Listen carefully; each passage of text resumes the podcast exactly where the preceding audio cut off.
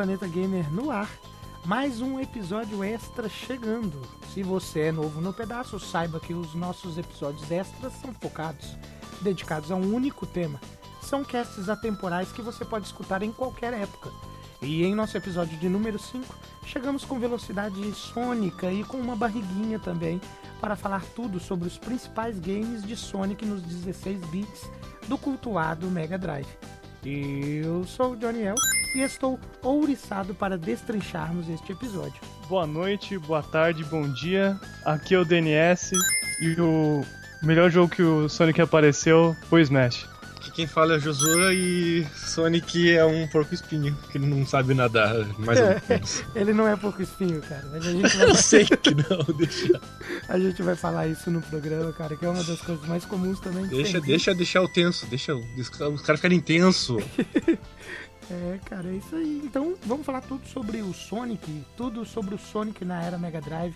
Uma, provavelmente a era mais cultuada do, do, do nosso ouriço, do nosso amado ouriço azul aí. Mas antes de chamar a vinheta, gostaria de convidar os amigos para me adicionar no Twitter, é Johnny RPG, agora eu tô no Twitter, J-O-N-N-Y RPG. É um Twitter que eu tô usando realmente para falar só as coisas de, de videogames e principalmente do Rodando Planeta Gamer também. Então, se você quiser saber quais são os programas, quando sai, quando tem artigo novo no site, pode seguir lá. É, convido também nossos ouvintes a visitar diariamente o Taverna. O que, que é o Taverna, o, o DNS?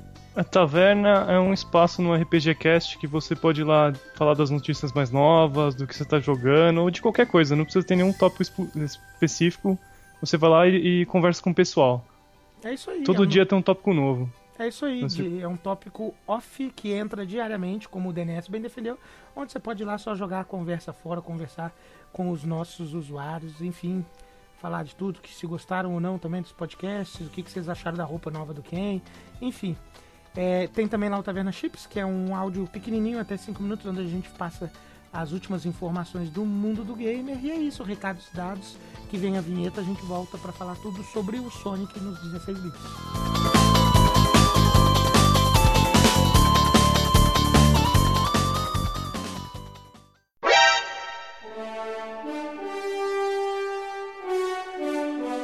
RPG Cast, rodando o planeta gamer.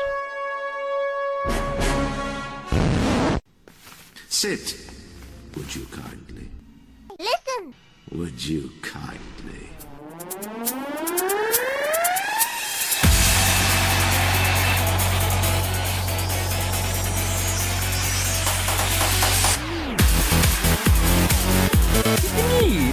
You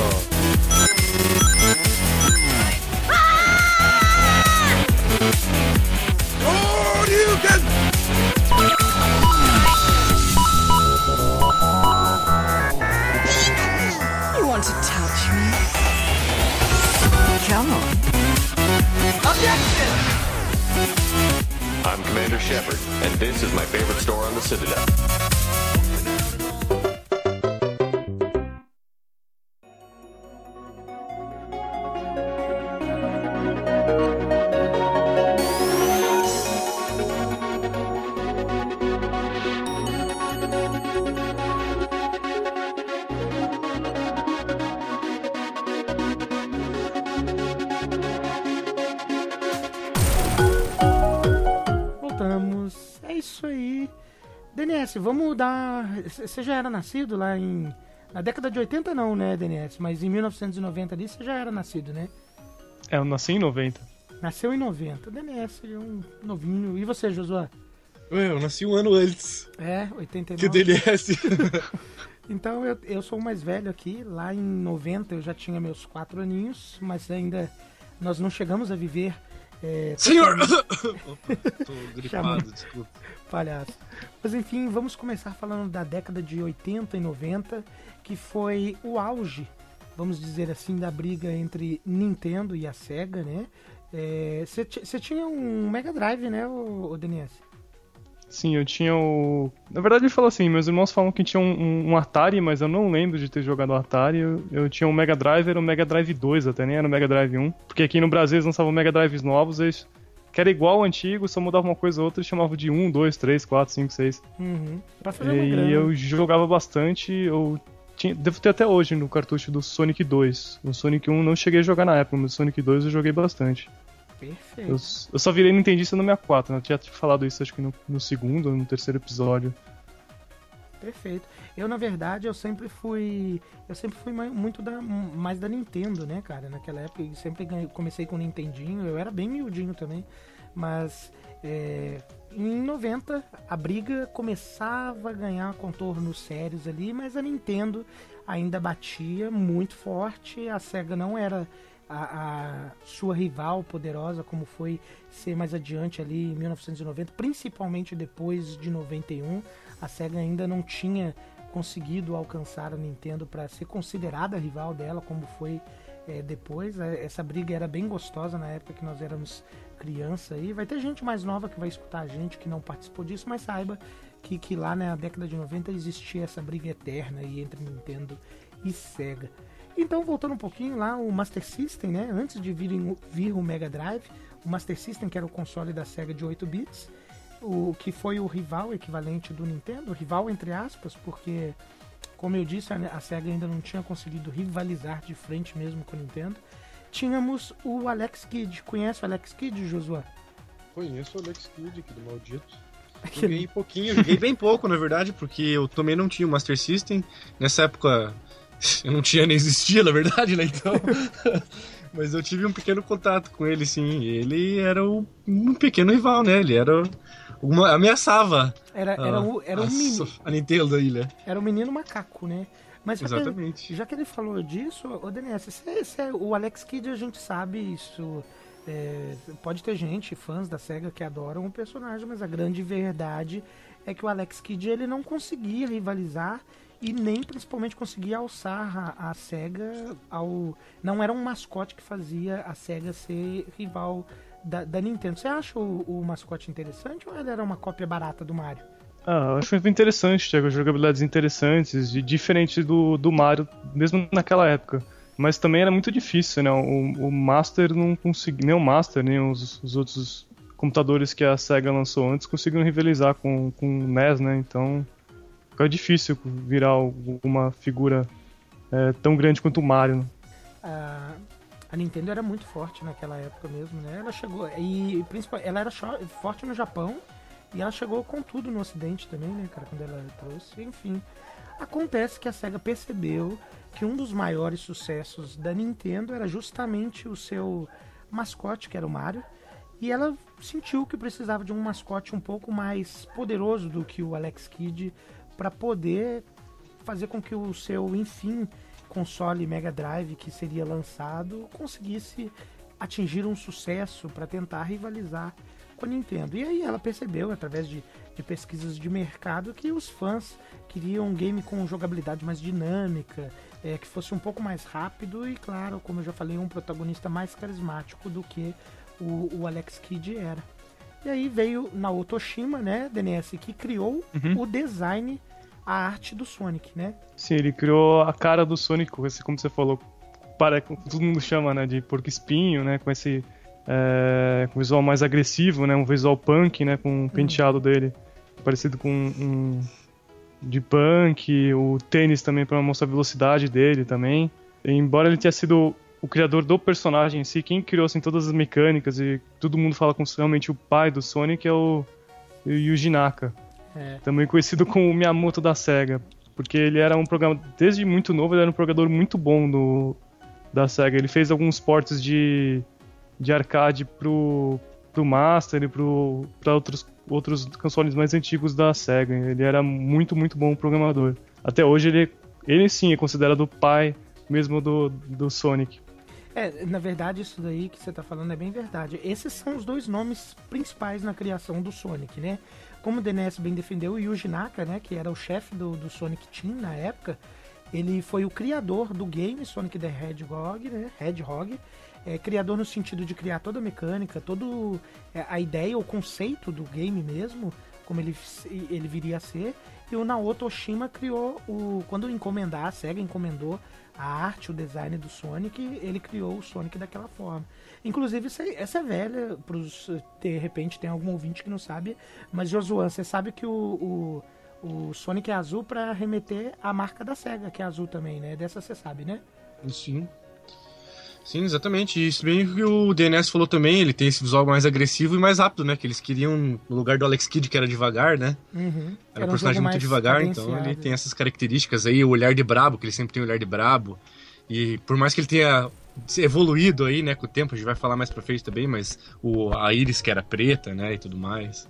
Mas isso a gente vai falar ainda, acredito, né? Então. Isso aí. E o, o, Oshima, ele próprio falou num dos vídeos que eu assisti sobre a criação do personagem, ele, ele falou né, que quando ele apresentou o design do Sonic, apresentava o design do Sonic para as pessoas, as pessoas achavam que ele era criança, que ele era um personagem não para crianças, que ele era criança, que o, o ouriço era uma criança, achava ele extremamente fo, fofo também.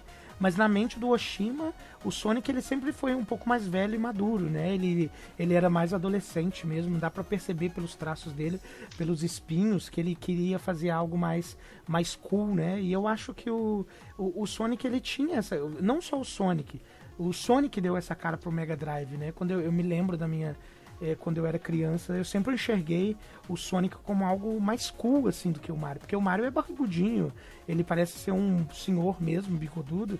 E o Sonic não, o Sonic parecia ser jovem, assim. E. e... Ô, DNS, você sabe por que, que o tênis dele era vermelho? Ah, tem muita gente que fala que é por causa do Michael Jackson, mas eu não sei se é realmente isso. É, então, eu, eu também. Essa, eu não consegui achar nada que justificasse que era por causa do Michael Jackson também, apesar desse mito existir, mas dizem que o tênis branco e vermelho, junto com a cor azul do próprio personagem, remetia ao, ao, à bandeira dos Estados Unidos também, que eles que era o mercado que eles estavam querendo abocanhar e rivalizar com a Nintendo. Eu acho isso curioso. E ainda falando sobre o Yuji Naka, que foi o, o... Como é que é, Denés, que você falou? Ele foi o, o designer do jogo mesmo, É, né? o lead, designer do jogo, o produtor, ele foi praticamente ele, ele, você falou, né? O cara, o Naotoshima. Naotoshima criou a cara do personagem, mas antes de ter o personagem, ele já tinha a mecânica do jogo, como que tinha, antes era um, sei lá, uma bola, algum animal, alguma coisa genérica assim, não tinha exatamente qualquer, mas mecanicamente eles já tinham como é que ia ser o jogo, já tinham na cabeça como é que ia ser o jogo. E, e já que a gente tá falando de como era o design do jogo, é, vocês devem conhecer bastante gente que não gosta de Sonic, né? E eu, inclusive, eu até peço o, o Josuan para falar agora, porque ele não é o maior fã de Sonic, assim. É... O, o, Josuan, você consegue explicar por que, que você não. O personagem, a forma como o jogo é, não te pegou? Então, eu não peguei o Sonic no começo, que nem falei, e, e quando. Não falei pra vocês, né, intimamente e tudo mais, mas então, eu não, não joguei o Sonic quando ele tava no seu, na sua grande glória aí. Ele, ele teve uma grande glória, mas eu fui mais nintendista quando pequeno. Então, como eu tive pouca intimidade com isso, ele realmente não não despertava tanta atenção, assim, sei lá, ficava mais vidrado em jogar Mega Man do que jogar Sonic, sei lá. Mas é basicamente isso. Não, não achei o jogo, nunca achei o jogo ruim, nem, mais, nem nada demais, assim. Ele tinha suas dificuldades e tal, mas eu tinha bem pouco é, proximidade com ele. Eu só conseguia jogar isso quando ia na casa de um primo, muito especificamente, ele estava jogando esse jogo, assim. Então, eu realmente não, não, então... não sou um fã assíduo que nem vocês, mas é por causa disso, né? Que eu acho a mecânica do jogo ruim, a música ruim nem nada. Ele é um jogo muito bom, por sinal. Ele tem uma dificuldade boa, ele te atrai para você jogar ali e tudo mais, por causa dos desafios, mas eu não tenho essa intimidade porque eu não passei esse tempo como pequeno próximo desse jogo, então eu acabei ficando distante dele. Eu acho que o Sonic, ele sofre muito de comparações com o Mario como o Mario veio antes, eu tenho a impressão que todo mundo. E como ele é um rival em termos de, de mascote, né? Ele era a cara da SEGA enquanto o Mario era a cara da Nintendo. Ele sofre muito comparações com isso. E eu tenho a nítida impressão, tenho a nítida impressão não, o próprio Yuji Naka é, falava isso, que a, a, o design do game dele, ele era, apesar de ser uma plataforma side-scrolling 2D, ele tinha bastante diferença do Mario. E eu sinto que as pessoas que não gostam de Sonic tentam jogar Sonic já pensando no próprio conceito do Mario na cabeça, sabe? E o, o Yuji Naka, ele mesmo falou que ele, por, por ele gostar de coisas rápidas, é, ele cri, quis criar um jogo que fosse veloz e que ele dizia também que na época, quando ele criou o personagem, né, ainda não existia sistema de save, como pouco tempo depois, lá em 92 e 91, veio ter é, os sistemas de save vieram a se tornar populares, e ele queria fazer um, um jogo que fosse possível a pessoa é, jogar do início ao fim e aproveitar o game de forma intensa assim. Então ele criou um jogo rápido que quanto mais você jogasse, né, quanto mais habilidoso você se tornasse, mais rápido você completaria os estágios também. Então quando eu vejo alguém criticando que ah, mas o jogo foi feito para ser rápido e sempre tem algum obstáculo, esse tipo de coisa, eu acho que a pessoa não entende muito a mecânica de Sonic, porque Sonic para mim sempre foi um jogo que você joga calmamente no início, descobre onde estão os segredos, é, tenta fazer um mapa mental de onde estão os inimigos e aí sim, depois você vem sim fazendo tudo rápido. É, concorda? Acha parecido, DNS? Ah, eu acho que é um, um, jogo rápido que você tem que pegar, mas o tempo ele, ele, ele tem algumas intricações de ah, você tem que ah, quando você tá debaixo d'água, né? Que todo mundo não gosta, né? Mas é uma mecânica muito interessante. Quando você tá debaixo d'água, apesar de ele continuar rápido, você tem que ir devagar para tentar pegar a bolha para ficar respirando. É, então, ao mesmo tempo que você tem que ser rápido, você tem que, tem que ter um raciocínio rápido também. Não é só sair correndo reto, não um endless runner que hoje em dia, né? Você tem que pensar para onde você tá indo também, pulando, ah, vou pular no inimigo, ah, não, vou, vou pular esse inimigo, vou matar o próximo. Você fechou algum você fechou algum Sonic pegando todas as Emerald Cows? Ah, não, eu nunca não, não sou muito completativo de completar muitos jogos, então nunca fui muito fã de pegar. Não é muito hardcore, né? não, é muito, muito de trabalho ficar pegando essas. Não e... muda tanto, né? Acho interessante, tem. Só pra, pra conseguir fazer o. Eu vou falar mais pra frente do, do Sonic que, tem, que ele consegue virar super, né? Uhum. Mas é, varia a mecânica, é, é, interessante, mas acho que perde um pouco a graça do jogo, né? É, na verdade, mas o objetivo de pegar. Eu nunca vi o objetivo de pegar as Emerald Chaos como. Eu sempre vi virar Super Sonic uma recompensa bacana por um esforço, mas o, o bacana sempre foi ir em busca delas mesmo, que tinha os bônus stage para para conseguir elas, os primeiros eram fáceis, eles iam tendo um aumento de dificuldade, é, fazer com que o jogo se tornasse algo mais bacana para os fãs assim na época. Eu mesmo só vim jogar o Sonic é, depois, porque na época eu era nintendista também, mas quando eu aprendi a jogar Sonic, eu me apaixonei, assim, cara. sempre jogava as fases primeiro para conhecer devagarinho, ver onde estavam os bônus e depois fazia tudo de novo de forma rápida. Eu sempre vi o desafio do, do, do game desta forma, assim. E Masato Nakamura, da banda Dreams Come True, era quem cuidava das músicas de Sonic 1 e 2 também. É, foi muito importante por criar essa, esse início de identidade ali.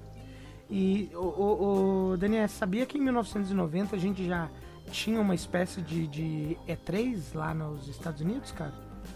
Já tinha? Achei que fosse de. tivesse. Essa fosse a vigésima alguma coisa. Achei é... que ainda não tivesse. Já tinha já? Não, não tinha E3, mas tinha uma espécie, né? Que era a CES, que era Consumer Electronics Show ah, e... sei. É isso, ainda existe essa CS. Ele é muito importante ainda nos Estados Unidos. Tem no começo, acho que é nos primeiros fins de semana do primeiro fim de semana do ano.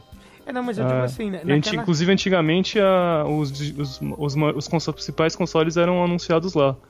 É, o, o, NES apareceu lá, acho que o Mega Drive deve ter aparecido lá.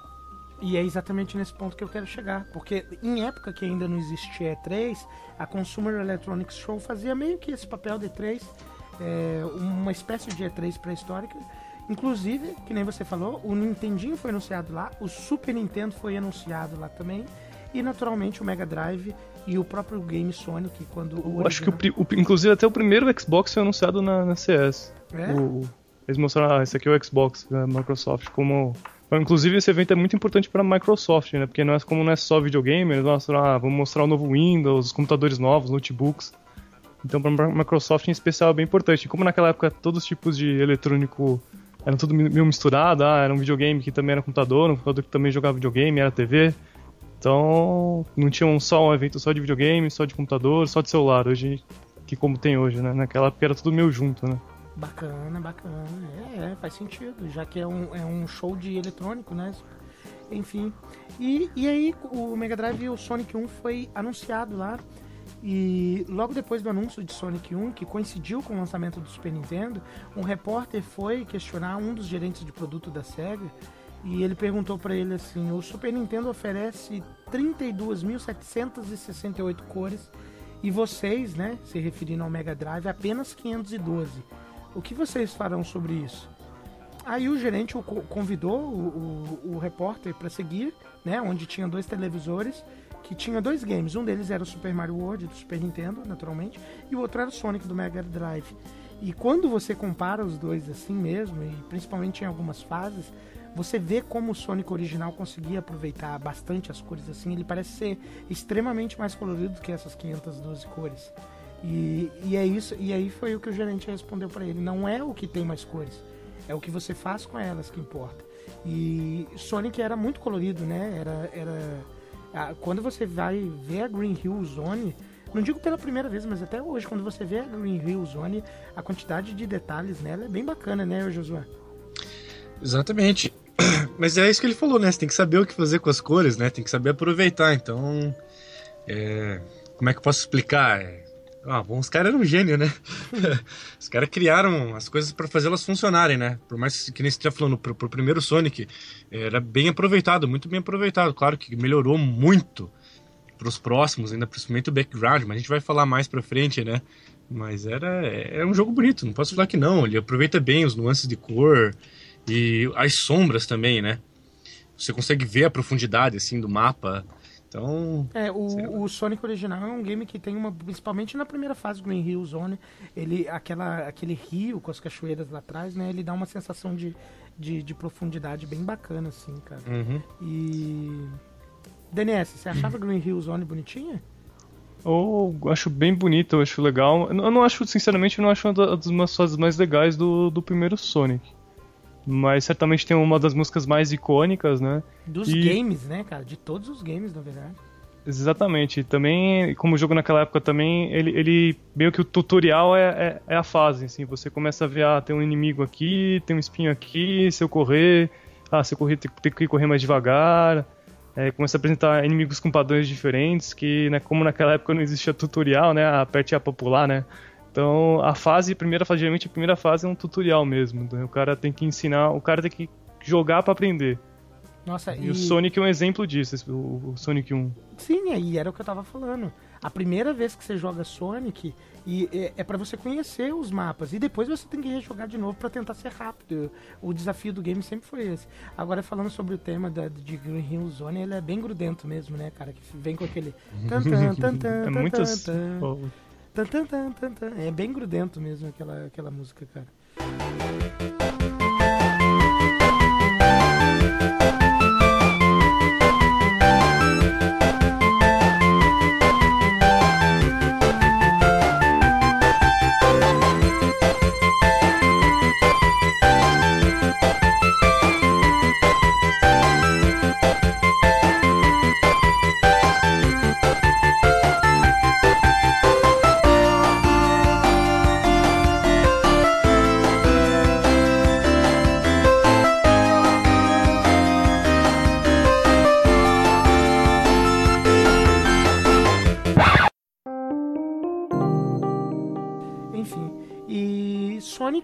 Logo depois foi lançado o Sonic the Hedgehog, foi um sucesso absoluto e até hoje, até hoje não, ele é considerado o as na manga que fez a SEGA enfim conseguir rivalizar de frente com a Nintendo. Na época, a cada nove Nintendos que vendia, era vendido um Mega Drive. Então aí veio o Sonic que conseguiu alavancar a SEGA e foi um, um sucesso gigantesco e é um dos personagens mais emblemáticos dos games, né, DNS?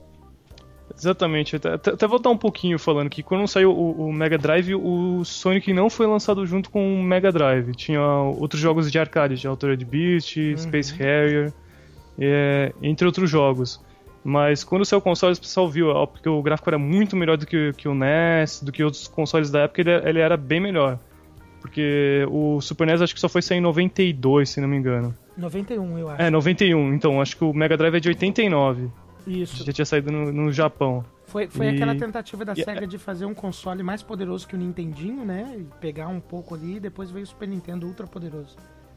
Exatamente, só que essa primeira leva de jogos, como vieram muitos de portes de arcade, que era o forte da SEGA na época, o pessoal pensou assim, ah, um jogo legal, mas ainda é jogo de arcade, sabe? É diferente de jogo de console. O pessoal sentia que o arcade é uma coisa mais curta, né? Um jogo de console é mais longa, tem como você falou, o Sonic tem coisas para explorar, por isso que o Sonic veio para ser esse jogo realmente da SEGA para de console, primeiro realmente jogo grande de console da SEGA, o Sonic 1. Você não acha que o, o Sonic, que, os antigos, né? Eu acho que eu considero, eu concordo com tudo que você falou. O Sonic é um jogo muito mais de exploração e ele nem, tão, nem é tão arcade assim. Mas eu acho ele um pouquinho arcade, sabe? Aquele esquema de você ter a pontuação para fazer que te recompensa com, com uma quantidade de, de, de vida no final ou continue. Você tem que pegar uma certa quantidade de moedas de moedas não, moeda é o Mario, né? De anéis. Anéis. É isso. Você tem que pegar uma, uma certa quantidade de anéis para no final você liberar uma chance de, de, de, uma bonus stage. Eu acho esses elementos dele algo bem arcade, assim. Assim, a... não, não dá pra dissociar totalmente do, do passado. E também todos os jogos, inclusive você vai olhar o Super Mario Bros. tem isso. É, jogos dessa época tinham isso, mas ao mesmo tempo você vai pegar, ele tem vários caminhos, outros jogos, como você vai pegar o Altered Beast, não tem tanta coisa assim. É, mas é que nem você, o Johnny falou sobre o, a recompensa, né, das emeralds, uhum. da, das... Eu esqueci o nome das esferas lá. Emerald... Opa! Emerald As, as esmeraldas. é. Exatamente, das esmeraldas, né? Tem que ter um jeito de recompensar o, o jogador. Então tem que fazer ele explorar para achar os caminhos e não só uhum. passar batido. É, então, esse, esse que é interessante, porque o cara pode, se ele quiser, ele pode passar batido, mas naquela época, como o jogo. Você comprava um jogo e você era mais esparso, né? Que nem hoje que tem, sei lá, quantas, um monte de plataformas, você pode jogar no celular, no, uhum. no computador, joga, pode jogar emulador. Então naquela época o cara pegava o jogo, zerava, e falava, mas o que que tem? Se você pegar esse outro caminho que eu não conheço, se você pegar aquele outro caminho. Uhum. Isso, que é, isso que eu tô falando que é diferente dos do jogos an mais anteriores do Mega Drive. Os jogos anteriores do Mega Drive não, você acabou aquele experiência de arcade, acabou, acabou bota a ficha e começa de novo. Você é. do Sonic não, você joga de novo, mas você joga ah, fazendo um caminho diferente, pegando, tentando pegar alguns extras. É isso que eu tô falando que diferencia da experiência. Vocês acham, vocês acham Sonic difícil? Os originais, os de Mega Drive? Vocês é. consideram ah, jogos tem difíceis? Tem umas fases que são chatas. Eu não cheguei muito eu falei, mas tem umas fases que são de, de, de gritar de raiva, assim. Eu, eu é. acho ele. Pode falar, Denise. É, eu acho o Sonic, inclusive, a gente não tá falando do Sonic 1. Sonic 1 acho que ele dá não, um. A gente tá no final, assim, personagem. Dá uns, uns, tipo, chama de difficult spike, né? Um, um aumento de dificuldade no final que são um pouco chatos, mas não acho tão absurdo assim. É, mas é que ele é bom que ele é imortal, né? Quando você tiver um anel, você consegue. É. Mas é, tirando, ele... tirando a água, né? É, é tirando, tirando, a água. água. Inimigo mortal do. do... É. Mas. Mas não, ele não é absolutamente difícil, não. Até porque ele não é feito para ser, né? Inclusive você... Tem um público-alvo mais jovem que ele tinha até, né? Então... Inclusive, vocês sabem, é, primeiramente falando sobre a questão da dificuldade, depois eu vou falar sobre a mitologia, por que, que o, o Sonic é ruim na parte da água, esse tipo de coisa, uma curiosidade. Mas sobre a dificuldade, eu acho que o Sonic, ele é tipicamente o, retra o tipo de game que é o retrato da época onde ele foi lançado. A dificuldade dele era bem brutal as primeiras vezes onde você jogava, que você chegava na quarta, quinta fase da primeira vez, que você tava com uma vida, já tava no teu último continue e você morria, você puta que jogo difícil, vou ter que começar tudo de novo. Mas assim como o o Naka falou, o Yuji Naka, que ele tinha projetado o jogo para ser curto e que as pessoas iam melhorando as suas habilidades, é, ele ia ficando mais fácil, porque você passava a decorar os inimigos, começava a decorar a, a, os locais das moedas, os locais onde você pegava os bônus, onde você pegava as kills, emeralds, e aí que o jogo ficava interessante, cara, porque é, à medida que você ia melhorando, você ia querendo mais, sabe? Eu, eu gosto muito do, do design dos, dos games do Sonic original. Não vou dizer que são perfeitos, eu, eu, eu, até considero, vou levar pedrada dos fãs da SEGA, cara. Eu considero os games do Mario sempre foram é, mais à frente do seu tempo, criavam tendências e eles eram bem redondinhos mesmo, mas o, o jogo do, os jogos do Sonic eles eram bem fantásticos também. Eu gosto bastante. E encerrando esse bloco pra gente ir pro próximo, quando a gente começa a falar pontualmente de cada um dos episódios mesmo. O TNS, você sabe por que, que o que o que o Sonic não se dá bem em fases de água? Não, não sei. Ouriços não, não, não conseguem sobreviver debaixo d'água? É mais ou menos isso, mas o Júlio vai explicar. É, quer explicar, Josué? Eu acho que você sabe também, pode explicar. Não, você pode explicar, pode, tem uma chance de eu explicar meio errado, né? É. Mas é que quando eles desenvolveram isso, o, eles, quando eles criaram o personagem, né, eles achavam que o ouriço não sabia nadar, não conseguia nadar. Mas na realidade, os vários ouriços, né, são, têm dificuldade para nadar, mas tem ouriço que sabe nadar muito bem. Então ele tem esse problema por causa desse, desse fato, né? Quando foi concebido a ideia. É exatamente isso. Quando eles foram buscar um mascote e foram pesquisar, eh, eles pesquisaram de forma equivocada.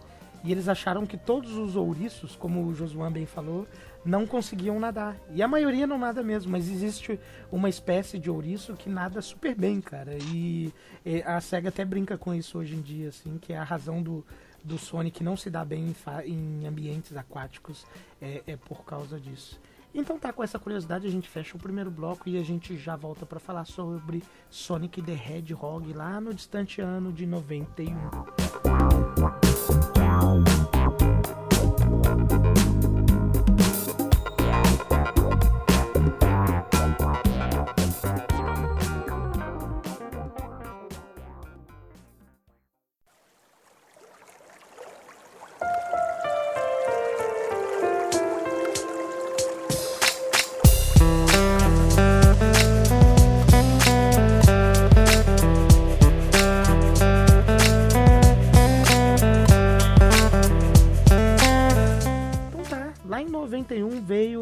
Logo depois de toda essa criação aí, essa mística que a SEGA fez, pesquisa de mercado, é, cores, fez toda uma análise de como fazer um mascote que poderia se tornar um sucesso para rivalizar com Mario, veio, nasceu o primeiro jogo da série Sonic the Hedgehog 1991, que saiu para Mega Drive, Master System, Game Gear, mas vamos falar da versão de Mega Drive.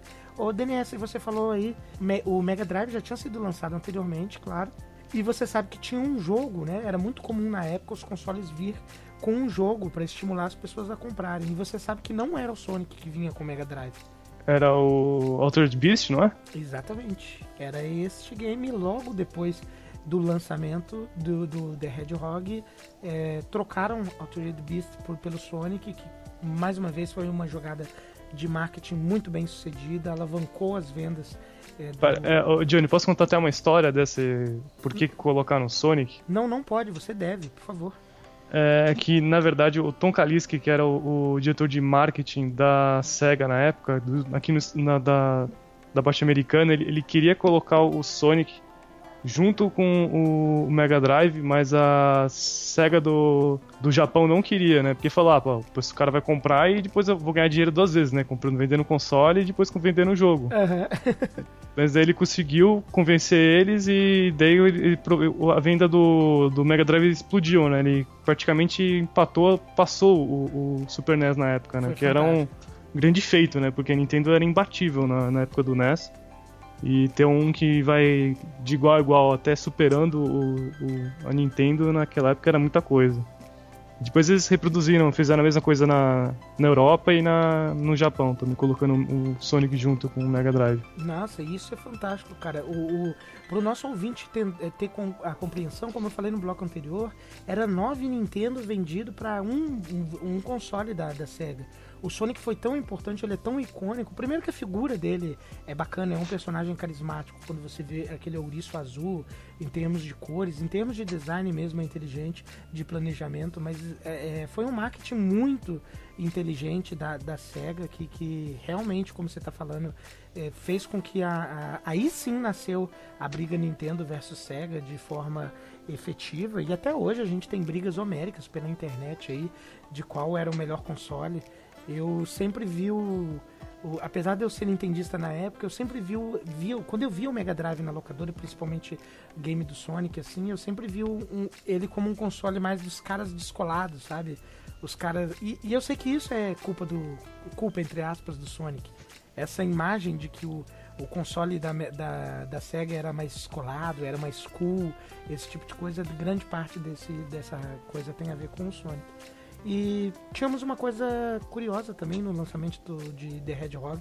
A versão americana eh, saiu antes da japonesa, o que era algo eh, estranho, principalmente naquela época. Um, um game de, de empresa japonesa sair antes nos Estados Unidos do que no Japão, o que demonstra mais uma vez o interesse da SEGA em conseguir dominar o mercado, é, rivalizar, na verdade, o mercado ocidental. É, o- lembra quando a gente, o DNS, lembra da Consumer Electronics Show que, que a gente falou, cara? Uhum. É, eles a, a própria empresa, o evento, na verdade, premiou na época o Sonic como o GOT da, lá de 1990, cara. Foi considerado o jogo do ano, cara. O jogo do. Da feira, né? O melhor jogo da feira, né? Que nem a gente tem o melhor jogo É. do D3 de 2015 foi o Fallout 4. O melhor jogo das, da, Isso, da falei. feira de 90 foi o Sonic. Isso, Nossa. eu falei GOT brincando, né? E o que é curioso, porque o Super Mario World é um jogo super cultuado, né? O Sonic também o é, mas o Super Mario World é super cultuado e, e ele já tinha sido mostrado naquela lá, mas não, quem chamou mais atenção foi foi, foi o Sonic, foi premiado como, não como GOT, né? Como você bem lembrou, e sim como o jogo da feira. Fantástico, fantástico. Então, falando do jogo propriamente dito, na época The Hedgehog tinha sete fases, três atos por fase, chefe no ato 3 era um, um- um- algo comum, eh, todas as fases eram assim, e tinha bônus challenges, né, que eram as, as fases bônus, onde você podia po- pegar as Chaos Emeralds lá. Eh, era pouco, né, o DNS? Você acha pouco, Josuan? Sete fases é pouco para um jogo de plataforma? Hum, não, na verdade não, né? Pra aquela época, ah, se fosse comparar com o Mario, talvez sim, É. mas eu acho que não. Porque ele tinha uma dinâmica diferente, né? Que nem você falou, você tinha que jogar ele mais de uma vez pra achar todos os caminhos e fazer tudo direitinho. E querendo ou não, que nem, que nem o DNS falou, os spikes, dificuldade, tinha lugar que era mais difícil mesmo, então você tinha que trabalhar mais. Então acho que era bem trabalhado, sete fases, três atos e mais as fases bônus. Não, não é um jogo pequeno, se for ver, até por causa dos cartuchos da época e tudo mais, né? E sem tirar que as Chaos Emeralds. eu vou chamar de Esmeraldas porque ó, o inglês tá supimpa. É o Black Fleet. Isso, Black Fleet. O, vou chamar de Esmeralda, mas enfim. Cara, quando você joga. Eu zerei, né? Pra, pra essa pesquisa recentemente. Joguei, claro, Sonic 1, Sonic 2, Sonic 3, Sonic é, and Knuckles também. E peguei todas as esmeraldas nesses jogos aí, cara. Que foi um desafio muito gostoso. Gost... Nossa, me deliciei mesmo. E as esmeraldas eram realmente. Quando você tá começando ali, você. Puta, você fala que caralho, velho, que difícil isso aqui, cara. Mas é, é impressionante como o, o recente. Depois que você pega a manha, ele se torna fácil. Tanto que eu, eu tenho a versão 3D do Sonic the Hedgehog pro 3DS. Você tem também, né, Denise? É, eu acabei comprando também o Sonic. Sonic 1. Sonic 1 3D, né? Que eles chamam. Isso. Aí eu tenho esse também. E aí, recentemente, depois, né? Esse episódio demorou pra sair do papel. E depois que já tinha jogado todos os games, enfim. Aí fui jogar ele e fiz assim, tipo, até a terceira fase, assim. é, com, com, com três. é, é, com três não, com quatro esmeraldas, assim, já, sabe? Faltando bastante atos ainda pra terminar, eu já tinha quatro esmeraldas. É impressionante como o jogo é, faz com que você depois. Você vai ficando bom e você é bom mesmo e pronto. Parece que você, como andar de bicicleta, você não volta atrás. E falando um pouco de memória, eu queria perguntar pra vocês é, onde e como vocês jogaram pela primeira vez os jogos, né? Não precisa ser em ordem nem nada, mas os jogos da época do Mega Drive dessa fase clássica, onde vocês jogaram e como que foi o primeiro contato, Josué? Então, como eu disse, eu tinha um Super Nintendo, já não foi nessa época, na verdade, era, era mais tarde, o Sonic já tinha suas ideias, de sua, de sua idade já. Eu comecei a jogar videogame com, em 95, mais ou menos. Foi quando eu ganhei o meu. Foi quando eu ganhei o meu Super Nintendo. Na verdade, eu tinha ganho de um tio um Atari, então eu joguei um pouco, mas eu me lembro bem pouco dessa época, eu me lembro só de alguns jogos do Atari. Os mais icônicos até, por sinal. mas eu joguei. E comecei a jogar Super Nintendo em 95. Eu me lembro de jogar Sonic, devia ser na metade de 96 mais ou menos, e era aquele que vinha, que não precisava do cartucho nem nada, vinha direto no Mega Drive, né? E foi na casa de um primo meu, que ele, antes de ganhar o Super Nintendo, ele ganhou um, um Mega Drive. Então, e daí, quando a gente ia lá, às vezes a gente jogava. Ele era o descolado da família, então. Você tinha um Nintendo, ele tinha um Mega Drive. Não, depois ele ganhou um Nintendo também. Bacana. Mas a gente então. jogava. E daí, é, isso num primo deles. Falando isso, o primo que você conhece, até o Darius. Fantástico. E daí o, joguei o Sonic 2 e o Sonic Knuckles no outro primo. Me lembro muito bem, foi na praia até, mas a gente jogava bem pouco porque ele tinha o jogo do. Ele tinha aquele jogo dos Power Rangers, que era muito mais legal. no meu ponto de vista, pelo menos, né? É, pra você. E o Power Rangers qual? Do Super Nintendo? Não, de Mega Drive. Ah, fantástico. Era um bom jogo também. Ah, mas não tem como comparar, né, cara? Sonic é Sonic. Mas eu entendo, na tua visão. E você, DNS? É, como eu falei no começo desse episódio que eu tinha um Mega Drive, né? Que meu irmão né, ganhou o Mega Drive 2. E veio, inclusive eu veio com o Sonic 2. Eu, foi o primeiro Sonic que eu joguei. Eu achava bem difícil na época. Não. Uhum. Eu gostava. Eu chegava até a terceira ou quarta fase, depois eu não conseguia avançar mais. Depois, eu não nessa época eu não joguei nenhum. Não consegui comprar nenhum outro Sonic. Eu joguei, aluguei o Sonic 3, o Sonic Knuckles. E- mas o Sonic, inclusive o Sonic 1 não cheguei a jogar, eu só fui jogar depois no emulador. Todos os outros Sonics eu joguei no emulador. 1, 2, 3 e o Knuckles eu rejoguei nos emuladores. Lá uns 10 anos depois que eu tinha um Mega Drive. Bacana. Eu, na verdade, como eu falei, eu tinha um Nintendo, né? E quando eu vi a primeira vez um game do Sonic, foi. O, o Street- alguém sabe de cabeça quando o Street Fighter 2 foi lançado? 92, né? Foi em 92 o Street Fighter 2? Então, então deve ter sido após é, o Street Fighter 2, porque eu me lembro claramente. O, o- tinha um tio meu que era muito legal, assim, um tio bacana. E no dia 12 de outubro, eu lembro disso porque ele costumava fazer assim: ele pegava É, todo. perdão, perdão, 90, e- 91 para arcade. 91? Não, mas era pro Super Nintendo, eu digo. Ah, o Super Nintendo é 92 mesmo. Ah, então foi, foi após 92, eu já tinha meus 6, 7 anos, eu já tinha uma, uma consciência, uma memória melhor, assim, não era tão, tão, tão pequenininho assim. E foi mais ou menos nessa idade aí que, que esse meu tio, ele tinha uma mania de fazer... Eu lembro exatamente o dia, não por causa da memória, mas é porque meu tio, no dia das crianças, ele costumava pegar to- eu e todos os meus primos, ele colocava a gente no carro assim e levava a gente pela... é, eu ficava o dia inteiro só fazendo. Era um barato, cara, só fazendo coisa de criança mesmo, sabe? A gente jogava rouba-bandeira, ele pagava doce, essas coisas assim, e levava a gente. Na época tava começando a explodir os videogames, levava a gente pro jogo, pra locadora também. E aí eu achei fantástico que eu, eu queria jogar Street Fighter. é, o amor começou naquela época, porque eu vi alguém jogando, queria jogar, mas enquanto eu tava esperando a minha vez chegar, tinha um cara jogando um Mega Drive do lado e era o Sonic, exatamente Green Hill Zone. E enquanto eu esperava, eu não tava olhando pro Street Fighter, eu tava olhando pro Sonic, cara. E eu achei, era muito bonito mesmo, aquele marzinho lá. Então a- o meu primeiro contato foi esse, e aí sim. Depois, na época, eu não joguei Sonic na época, só fui jogar Sonic um pouco eh, mais velho mesmo, depois de ter poder aquisitivo pra comprar mesmo, correr atrás. Mas eu me lembro de coisas também na escola, tipo carinha levando revista daquela revista pré-histórica da videogame. É, Nossa, essas eu te- eu tenho uma caixa cheia até. É, não, é muito antiga essa revista, cara. Você, que, o ouvinte que tiver curiosidade, digita no Google aí pra procurar depois, pra ele ter uma ideia só do design das capas da videogame, você já consegue, você já vê como, como era uma época bem mais antiga. Ah, né? quem tem a nossa idade, assim, mais ou menos sabe que o nosso mundo era virado nisso, né? Agora que tem internet e tudo mais, que... Mas queria saber alguma coisa, tinha que comprar uma revista. É então... bem disso. Era bem dessa. E a revista videogame estampava o Sonic direto e, e eu achava ele muito legal, cara. Era um personagem.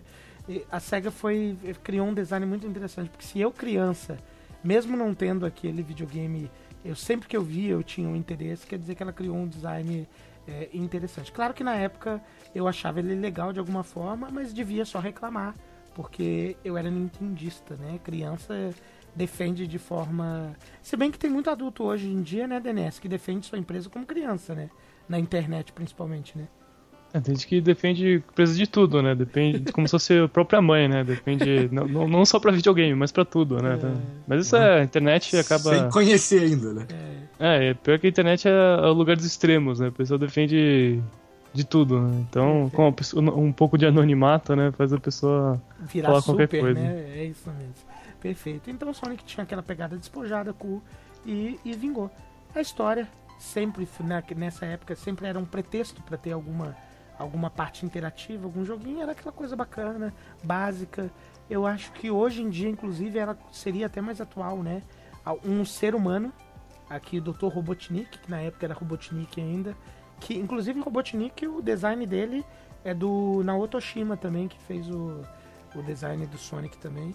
Adoro. Essa é outra coisa, você sabia, né, que o, o Robotnik era pra ser o. Quando eles estavam desenvolvendo ainda, que não pensando no personagem, era, era, pra- é- é- era pra ser o personagem principal, né? Pra parecer mais. Mas como eles acharam que era muito parecido com o Mario. eles queriam algo mais despojado, eles não jogaram fora esse design e acabaram aproveitando para usar como o inimigo principal do Sonic. Caraca, nunca tinha pensado nisso, não, não li sobre isso na minha pesquisa. E é perfeito, porque o design original dele ele é gordinho, o Mario é gordinho. Ele usa uma roupa vermelha, o Mario usa uma roupa vermelha. Ele tem bigode, o Mario usa bigode. Perfeito, brilhante. É, pra, até para não ser considerado plágio ou falta de criatividade, o mais inteligente foi mudar ele para vilão mesmo. E que é algo mais é, bacana para você falar que o rival do Sonic é um gordinho bigodudo e, e um homem sem ser o Mario é o Robotnik, perfeito. Ficou legal, legal, não sabia disso não, adorei, bacana. É, enfim, naquela época onde a história para um game era só um pretexto, tínhamos essa história básica que hoje faria até mais sentido que um homem destruindo a natureza, pegando animais para transformar em robôs, né? Não que hoje em dia a gente transforme animais em robôs, mas enfim, né? Uma, um debate ambiental aí, qual é o pseudo-ambiental. Ele, a, a, luta do Sonic é contra esse homem que faz essa, essa maldade para a natureza e tá lá ele é, já falamos dos gráficos, mas DNS, só mais uma. E Josué, só mais uma lembradinha. Era bonito pra época, né? Bonito, bonito, colorido. E, e principalmente se você considera que o. considerar que o, o, a limitação do hardware do Mega Drive era menor do que o Super Nintendo. Eles conseguiram logo no primeiro episódio tirar leite de pedra, né? É bem isso mesmo, né? Tirar leite de pedra, mas é isso que a gente falou, né? Os caras sabem o que eles fazem, né? E a concepção do design e tudo mais, né? Foi muito bem pensado aí para criar um jogo. Porque não é. Como é que posso dizer? Sei lá. O que, que, tem, o que, que é mais apelativo para criança do que coisas mega coloridas, cara? Naquela... Não é só isso, né? É também aquela velocidade, assim, as coisas têm movimento e tudo mais, né? Eles deixaram tudo mais rápido, assim, no jogo, né? Até os anéis se movem e tudo mais. Tudo faz diferença. Eles giram, né? Eles ficam girando assim na própria é. órbita, assim. É bacana, bacana. É, é que eu acho que a, o interessante do Sonic, sim, é a série como um todo, né? Do, no Mega Drive, a, da série Sonic, que ao mesmo tempo que ele, é, que ele é bonito, ele é colorido, ele, ele não é tão assim. Você pega assim, ele, ele tem um visual mais maduro do que se for pegar um Super Mario World. Eu acho que você botar um do lado do outro, sério assim. E alguém perguntar, quem não conhece e falar qual dos dois é um pouco mais maduro, eu aposto que a pessoa vai apostar pro, apontar pro Sonic, ainda mais Fantástico. as fases mais. Ah, tem umas fases que são bem mais mecânicas, Fantástico. mais futurísticas. Fantástico. E, e, e não é. O Mario é uma coisa mais natural, assim, mais montanha, quase sempre. Montanha, casa, assim, é uma coisa mais bucólica. Eu acho que o Sonic tem várias fases que são mais cidade, é mais indústria. Eu acho bem interessante. Isso deu uma variada um pouco do. No, no, no gênero de plataforma na época. Bacana. Sabe o que, que eu gosto também, cara? Primeiro, as cores, né? É um game bem colorido, né? Outra coisa que eu gosto, que vem de, desde o Sonic 1 e vem até hoje. Ele, ele é um jogo que ele foi feito para ter um, um, Já falei isso várias vezes, vou repetir, mas ele é feito para ter um design cool mesmo, né, cara? Aquela forma como quando você tá entrando na primeira fase e, e, o 1 não tinha tanto isso, a gente vai falar disso no 2, mas já se encaixa porque virou um padrão depois. A forma quando ele fecha aquelas cores que vêm de um lado, eh, por exemplo, do lado esquerdo, e fecha tipo com serrilhadinhos e fala o nome da fase, né? Por exemplo, Green Hill Zone, Act 1, que aparece ali, era algo bem bem evoluído, bem maduro para a época, né, cara? Um, é um design inteligente que é utilizado até hoje, né, cara? O Sonic Generations mesmo, ele entra da mesma forma com aquela tela amarela e vermelha. é fantástico. Bacana, bem lembrado. Músicas muito legais, como a gente falou, é, do Masato Nakamura, que fez. que era da banda Dreams Come True, que fez as músicas de Sonic 1 e 2, temas memoráveis, grudentos mesmo. Ele em entrevista também falou que ele desenvolveu as músicas do Sonic 1 e 2 pensando mais como se fossem em um filme, né? E, e por isso que ele, ele sempre olhava, ele passava um cenário para ele e ele bolava as músicas depois que ele via o cenário. Então você pode ver que toda, toda música de cada ato tem muita familiaridade com o que, que o, o que o visual está representando para você. Bacana. É... Josué, fechando, tem crítica para jogabilidade? Ou você achava ela redondinha? Não, ela, ela funcionava bem, velho. Na verdade, não tem muita crítica pra esses jogos antigos, assim. Eles tinham a, a dinâmica deles, funcionava direitinho, sei lá, eu não acho. Não acho que tinha nenhum problema mesmo. Você conseguia controlar o Sonic direito, você conseguia fazer os pulos direito, conseguia acertar as aqueles botõezinhos que tu empurrava sem problema nenhum. Mario também, nessa época, né? Diferente dos jogos de hoje em dia, assim, que você sofre para fazer alguma coisa, mas como ele era um platformer, né?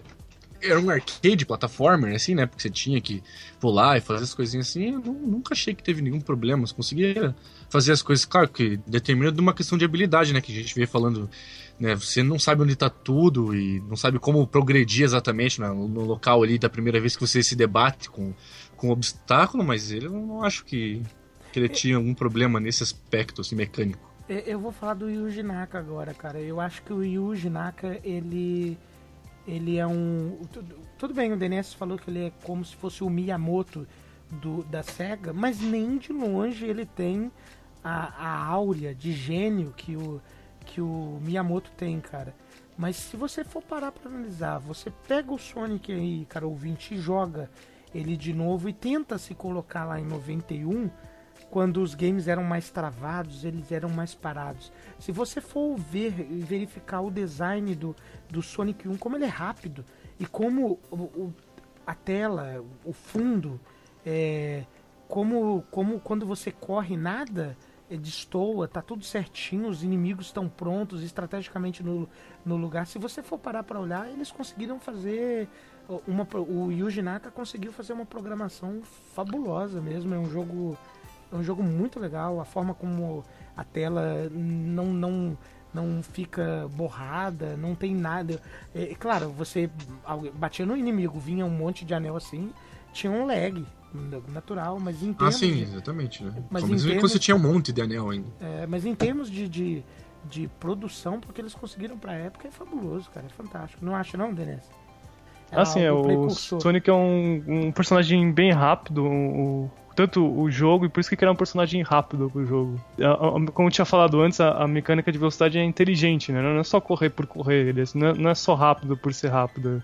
É, ele é rápido nos momentos certos, você tem que saber pular, você tem que saber onde está o inimigo. Tem momentos que você tem que parar com o Sonic para esperar algum obstáculo é, se mexer, ou algum, algum, algum chefão, né, o Robotnik, é, tá na posição certa para você matar. Então não, não é só. A, a, velocidade é uma característica importante do jogo, essencial, mas não é só velocidade por velocidade. Fantástico. E com isso a gente encerra Sonic the Hedgehog 1.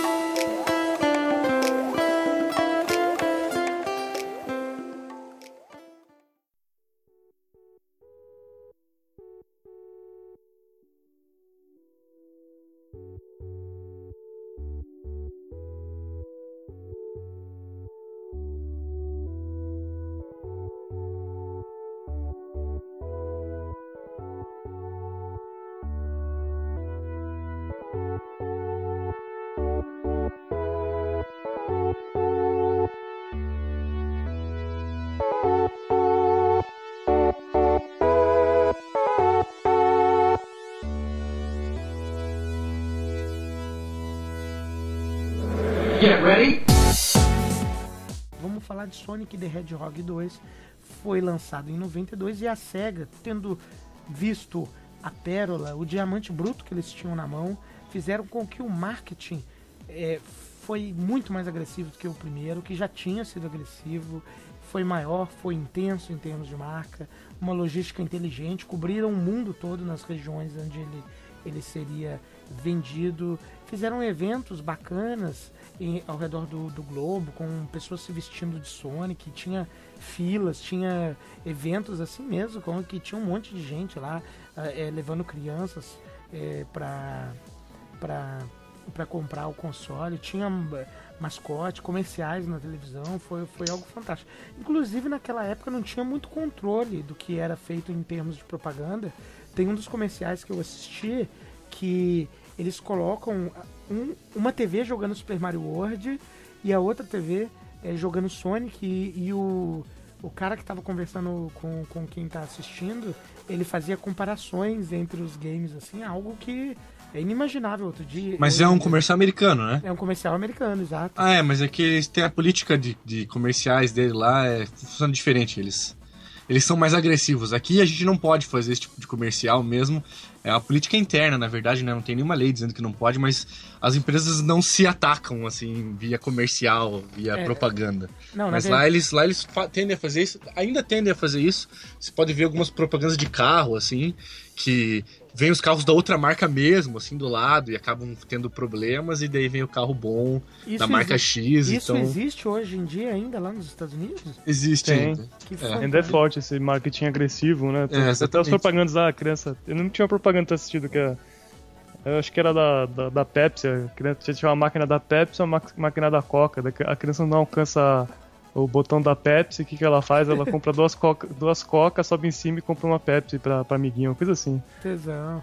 E- Eles, e- eles usam. A gente não usa por causa de uma, uma política interna nossa mesmo. Não, na verdade. As marcas não gostam de se rivalizar desse jeito, assim, Né- e denegrir a imagem do outro publicamente. Na verdade, não é uma política interna. Existe aqui no Brasil é, o CONAR, né, que é o Conselho Nacional de Autorregulamentação Publicitária, que não existe lei que, que diga que é proibido fazer isso. Mas o CONAR, ele, que é, um- como eu já falei, Conselho de Autorregulamentação, eles mesmos se regulamentam, eles não permitem que. que Não, exatamente, né? Eles é uma- um congresso, né? Eles, eles se regulamentam pra não fazerem, mas não tem nada que, que proíbe, né? Que eu falei. É, mas a gente não, eles não fazem porque É um acordo de cavaleiros. é um digamos acordo, assim. exatamente. Que eu não acho bem. muito gentil, porque na verdade só estão escondendo as marcas, né? As propagandas funcionam desse jeito ainda, Uhum. mas. Eu acho bacana, eu gosto. Gosto do Conar, gosto da forma de ser assim. Acho essa dos Estados Unidos muito agressiva. Eh, Se não vira tipo briga de futebol, né, cara? Um ataca um, agora vamos fazer um comercial que vira aquilo ali. É divertido. Não, mas eu acho que cria mais possibilidades pra, pra hora de vender. Você vê muito comercial bunda aqui no Brasil, assim, e, sei lá, antes fazer um comercial um pouco mais agressivo que mostre que você deve comprar porque realmente tem uma vantagem, ou pelo menos é, pareça que tem uma vantagem, do que fazer um comercial que não tem nada a ver, É, mas, mas isso é discussão pra. Para outro pra episódio que não outro vai acontecer. episódio, É isso aí. Muito bem. É, provavelmente não discutiremos publicidade, apesar de que seria muito bacana, eu adoraria. É, mas vamos falar sobre videogame. E então lá, no. Um, vou falar da coisa mais importante que aconteceu em Sonic the Hedgehog 2. Veio o Miles Tails Prower.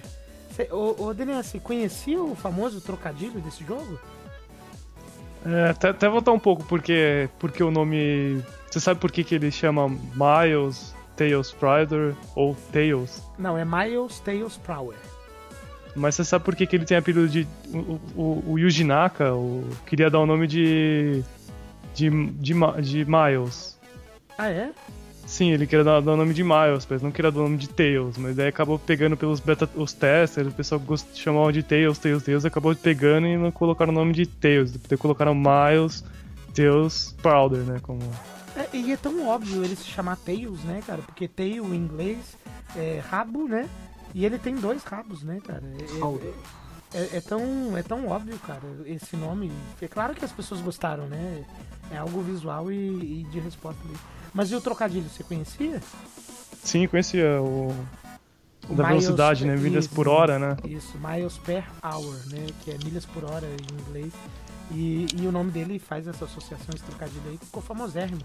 É Miles Tails Hour. Mas ele não é tão conhecido aqui no Brasil, essa piadinha, né, esse trocadilho. Não. Mas enfim, nasceu a raposa de duas caudas com capacidade de voar, bacana, é, carismático. Gosta dele, Josão? Gosta do design? Eu joguei um pouco o jogo dele. Eu, naquela época, né, como, como eu disse, não tinha muito apego ao, ao Sonic. Claro que o Sonic tem seu apego próprio, né? O Sonic é rápido e o Tails não, mas eu achava que o Tails era mais legal. Porque ele voava. então. Não, o, o Tails, a efeito de jogo, dentro do jogo, ele tem a mesma velocidade que o Sonic. Mas o tanto é que é possível um jogador. É porque o 2 ele, ele ofertava a possibilidade de jogar em dois, né? Aí um podia jogar com o Sonic e o outro podia jogar com o Tails. E, em termos de velocidade, ele ofertava. Ele ofertava a mesma. Mas é que o Sonic. Eles têm a mesma velocidade e tudo mais, mas o Sonic parece mais rápido, sei lá, por causa do design das fases e a É. cor dele. Então ele. Sei lá, ele é azul, ele tem um negócio mais tecnológico, assim, ele Não. tem aquele cabelo aerodinâmico, Não, assim, com tem- espinho e tudo Não, mais, mas então ele remete a que ele funciona melhor, assim, no jogo. Não, E ele é o tem- personagem principal, sei lá, é isso que eu achava quando era criança, né? Não, mas ele. O, a forma como eles desenvolveram os frames dá- conota isso mesmo. Enquanto o Sonic tá correndo e a patinha dele, as patas dele viram é tipo um círculo, assim, né? Demonstrando que ele tá correndo muito rápido. O Sonic não, ele parece que tá flutuando, assim, com o rabo mexendo assim. Realmente parece que o Sonic é mais rápido, né? Claro que se você for colocar em termos de história, for querer é, transformar algo canone do, do Sonic, o Sonic vai ser muito mais rápido, né? Dentro do universo dele, ele é o, Ah, o sim, personagem sim. mais rápido. Enfim, o game vendeu mais de 6 milhões de cópias, ou seja, um sucesso absoluto, né? Uma época onde vender um milhão de cópias de qualquer coisa era, era sucesso. Ele vendeu 6 milhões de cópias. Segundo jogo mais vendido para Mega Drive. Sabe para quem que ele perde, ô DNS? Pra Mega Drive? É, Não sei. só perde pro, só perde pro Sonic the Hedgehog 1. Foi Hum. o, o jogo mais vendido. Olha aí, a SEGA realmente criou um monstro na época, né? E como você falou, dava pra jogar com o Super Sonic, né? Nesse jogo. É, eu, costumo, eu chamo ele carinhosamente de Sonic Super Saiyajin. É, quem não chama, né? Mas, mas, mas é. Você falou, mas é verdade mesmo. Eles colocaram o Sonic dessa maneira com influência do Dragon Ball mesmo. Dragon, Ball, Uhum. Dragon Ball Z mesmo. É isso Não mesmo. foi assim, ah, foi realmente isso, ah, a gente viu, era uma coisa legal da época, os jovens gostam, vamos fazer um design parecido. Não, Não, e outra não, coisa. foi, um- não foi uma coincidência, eles fizeram de propósito pra, É. pra virar o Sonic Super Sonic, entre aspas, Super Saiyajin. Não foi acidente e tem duas coisas, né? A primeira é a mais óbvia, né? Ele fica com. Ele, fica- ele vira loiro e os cabelos ficam espetados, né? Essa você sabe, né, DNS? Uhum. Ago- Agora eu não sei se você é, identificou a outra. O que, que o Sonic precisa pra virar Super Sonic? São as esferas, sete. né? É, as as- sete- as- As sete- esmeralda. né? Exatamente. Sete esmeraldas, sete esferas do dragão e, e foi isso mesmo. Os próprios desenvolvedores, eu acho que foi o Naka mesmo que, que teve a ideia. É, ele já, já, já falaram publicamente que a inspiração foi em Dragon Ball mesmo. Muito bacana. E depois, como eu me. Quando eu, recentemente eu consegui a 7, realmente. é, e inclusive nos dois primeiros estágios, nas duas primeiras fases mesmo. É, Emerald e Rio lá, na pri- estágio 1 e o ato 2, já é possível você sair desses dois cenários com seis esmeraldas já, cara. É tipo assim, você joga mais de 75% do jogo assim como Super Sonic, cara. Mas são coisas que depois que, que você vai ficando habilidoso, como o Naka vai querendo lá, que você consegue fazer. Logo no, no- logo no segundo ato do- da segunda fase, você já consegue é, transformar em Super Sonic. E pra quem não tá ouvindo e não sabe, o Super Sonic ele pegava 5 moedas. Ó, 5 moedas, 50 moedas. Cinco moedas. Muito fácil, né? Easy enough. Ele não pe- tem moeda no mundo dele, devia ser difícil, né? É, moeda não. É anel, né? Anel, é. Eu chamava de argola quando eu era criança. E. Ah. Pode ser, né? Parece. Aí cê- ele pegava 50 ah, anéis e aí ele pulava e se transformava em Super Sonic, mais rápido, pulava maior e, e era Não tomava, invencível. ele é invencível, né? Não, não tocava nada. Ele só morria pra. Ele só morria se fosse esmagado se caísse em buraco. Fora isso, era fantástico. E... É um Super Saiyajin mesmo, né? é bem dentro. E dava pra jogar com Knuckles em Sonic 2 também, vocês sabiam? No 2 não. É, No 2 eu não sabia, eu só fui descobrindo e pesquisando agora. Mas dava sim. Você podia colocar o cartucho do Sonic 2 naquele, naquele sistema do cartuchinho que acopla- acoplava lá no, no Mega Drive e era possível liberar o Knuckles também no Sonic 2. Bacana, bacana. Então, a história tínhamos mais uma vez Robotnik atentando as, os bichinhos e tal. E aí agora ele estava. É, eu acho que o Sonic com o Mario falar de história é. Ah, o, o- sempre, sempre assim, né? O Robotnik pegou os bichinhos, o Sonic vai libertar. Que nem o Ma- Mario, na história do Mario, que o Bowser uh, sequestrou a Peach. É, é É, isso ou uma coisa muito parecida disso? É, mas aí Se eu vou... É, que falar. daí se foge muito disso, fica que nem o Sonic 2000 2006, né? Que ele fica beijando mulher, essas coisas. É viajado total. Meu Deus, não vamos entrar nisso não. E- mas a partir do Sonic 2, o, o- pelo menos a história é aquele tipo de história que não é contada com letras, com legendas nem nada, mas ele vai ganhando um contorninho mais interessante, que é nesse jogo onde o, a primeira Death Egg Zone, que é o, aquele ovo grandão lá que fica no espaço que o Robotnik cria, é, vai criando uma história que a SEGA foi meio inteligente nessa época também. Ela criou uma história que começou no 2 e só foi terminar no Sonic 3 Knuckles. Então, quem acompanhava isso de forma mais crítica assim, tinha que jogar os três games para dar fim para a história. Assim, era algo Bacana, bacana, né? Pra um jogo de plataforma onde a gente, como o DNS já falou, a gente não tem muita pretensão de, de ver uma história, né? Enfim, gráficos ficaram mais bonitos. Você achou, acha, DNS?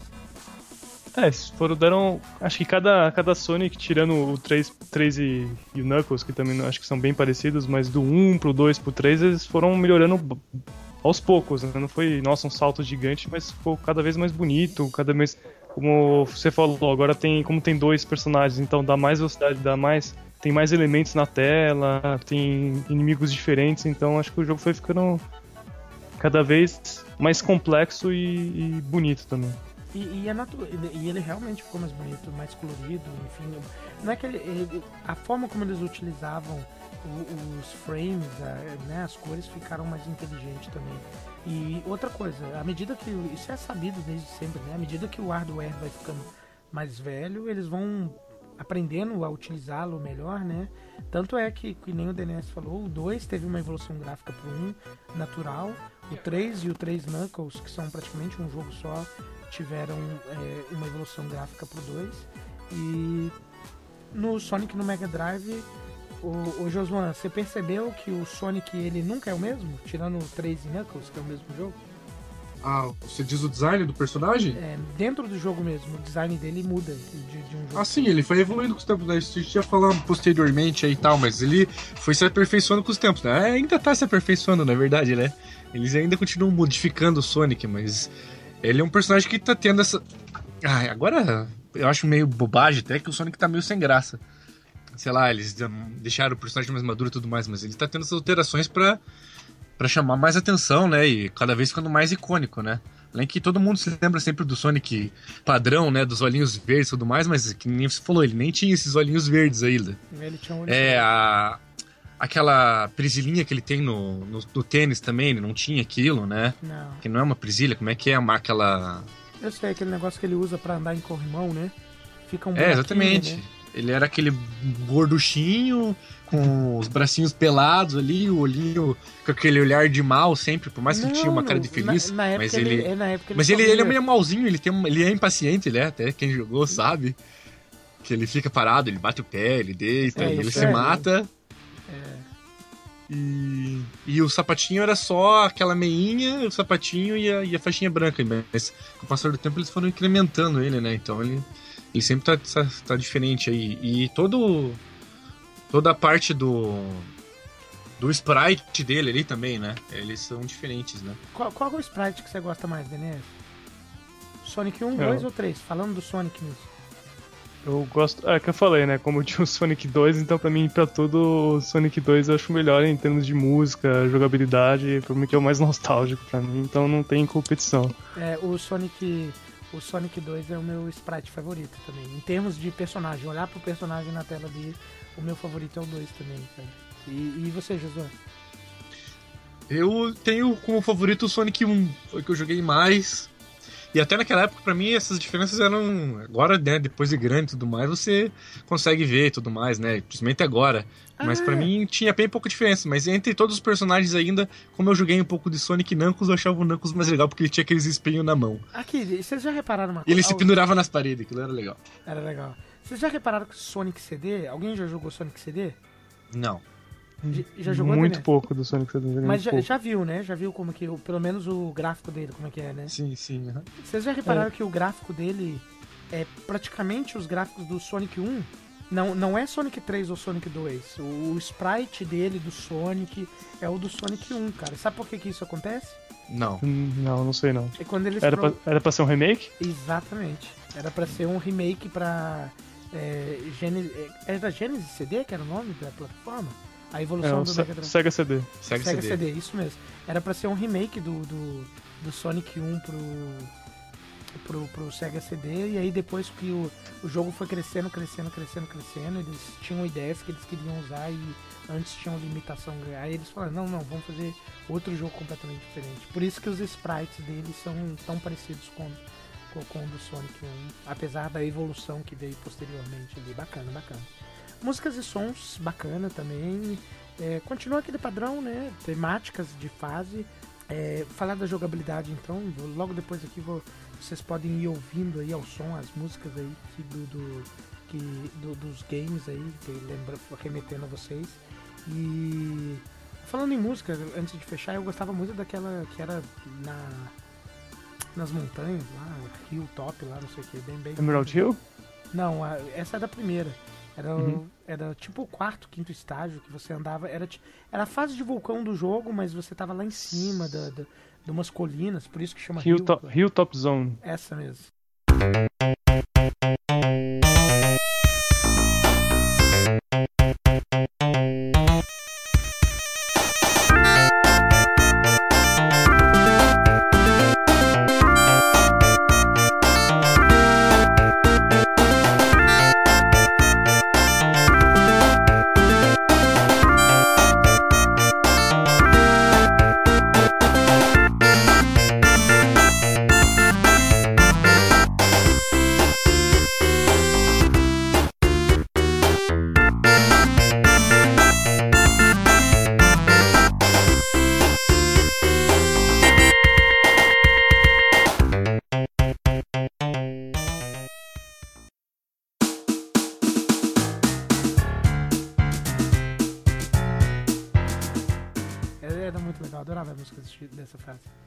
Gosto, é eu gosto bastante da Mystic Cave também, Mystic Cave.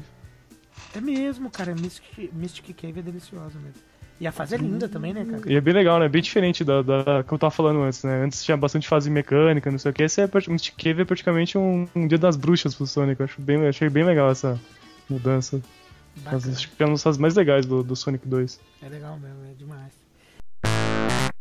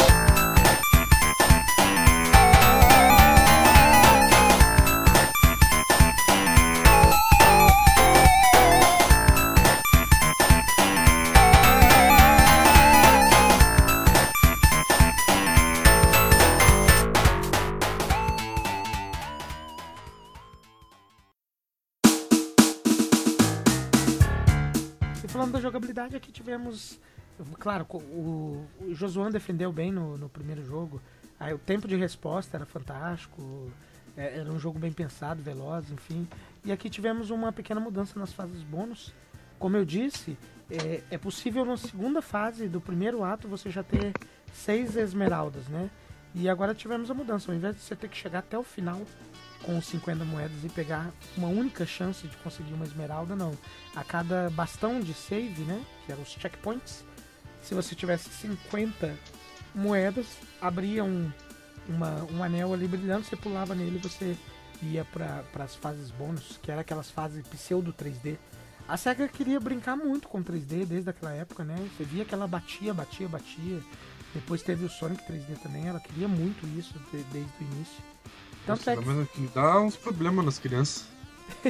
Essas coisas coloridas, tudo psicodélica, maluca. Pô, é maneiro, cara. Style. É, o pais não gostavam, as crianças adoravam. é, bacana. E, DNS, achava alguma diferença na jogabilidade? Essencialmente era a mesma coisa, né? Tirando, tirando as mudanças na fase bônus, né? Ah, então, mas incluíram uma coisa muito importante na série Sonic, na série do Sonic, foi o Spin Dash. É o primeiro Sonic que tem, é o Sonic 2, que é aquele que você aperta pra baixo e o botão De ele corre ele dá aquela, daí... é, ele dá É. aquela carregada, né? Que ele fica rodando no mesmo lugar. Uhum. Isso foi só, só no Sonic 2 que começou a ter. Perfeito. Inclusive esse jogo que a gente pegou pro 3DS, que é o Sonic 1, você pode dar o Spin Dash, né? É, eles acrescentaram como retroativamente, né? Colocaram uma coisa que não existia no jogo, mas também acho que não muda muito, né? O... É uma coisa inter- é uma coisa interessante pra você manter velocidade, mas também não é algo nossa. Porque daí é só você sair correndo e baixar porque ele fica rodando, né? Não faz É. muita diferença, mas Bacana. mas acho interessante pra manter a velocidade também. Ah, já que você falou disso, cara, mas uma lembrança do design do Sonic. É, é, o... Logicamente ele tem espinhos porque ele é um ouriço, né? Mas eles pensaram em fazer o- os espinhos também pra, tipo assim, é um personagem ultra rápido que precisa ter alguma defesa contra os inimigos, né? Aí eles pensaram nos espinhos, é por isso que quando você aperta baixo e ele rola assim, ele mata os inimigos instantaneamente. Tirando os que tem espinho que te mata também, né? Te tira as, as argolas, os anéis também. É isso aí. E agora sim a gente faz uma pausinha e a gente já volta pra falar sobre Sonic the Hedgehog 3 e Sonic Knuckles, que é praticamente o mesmo jogo.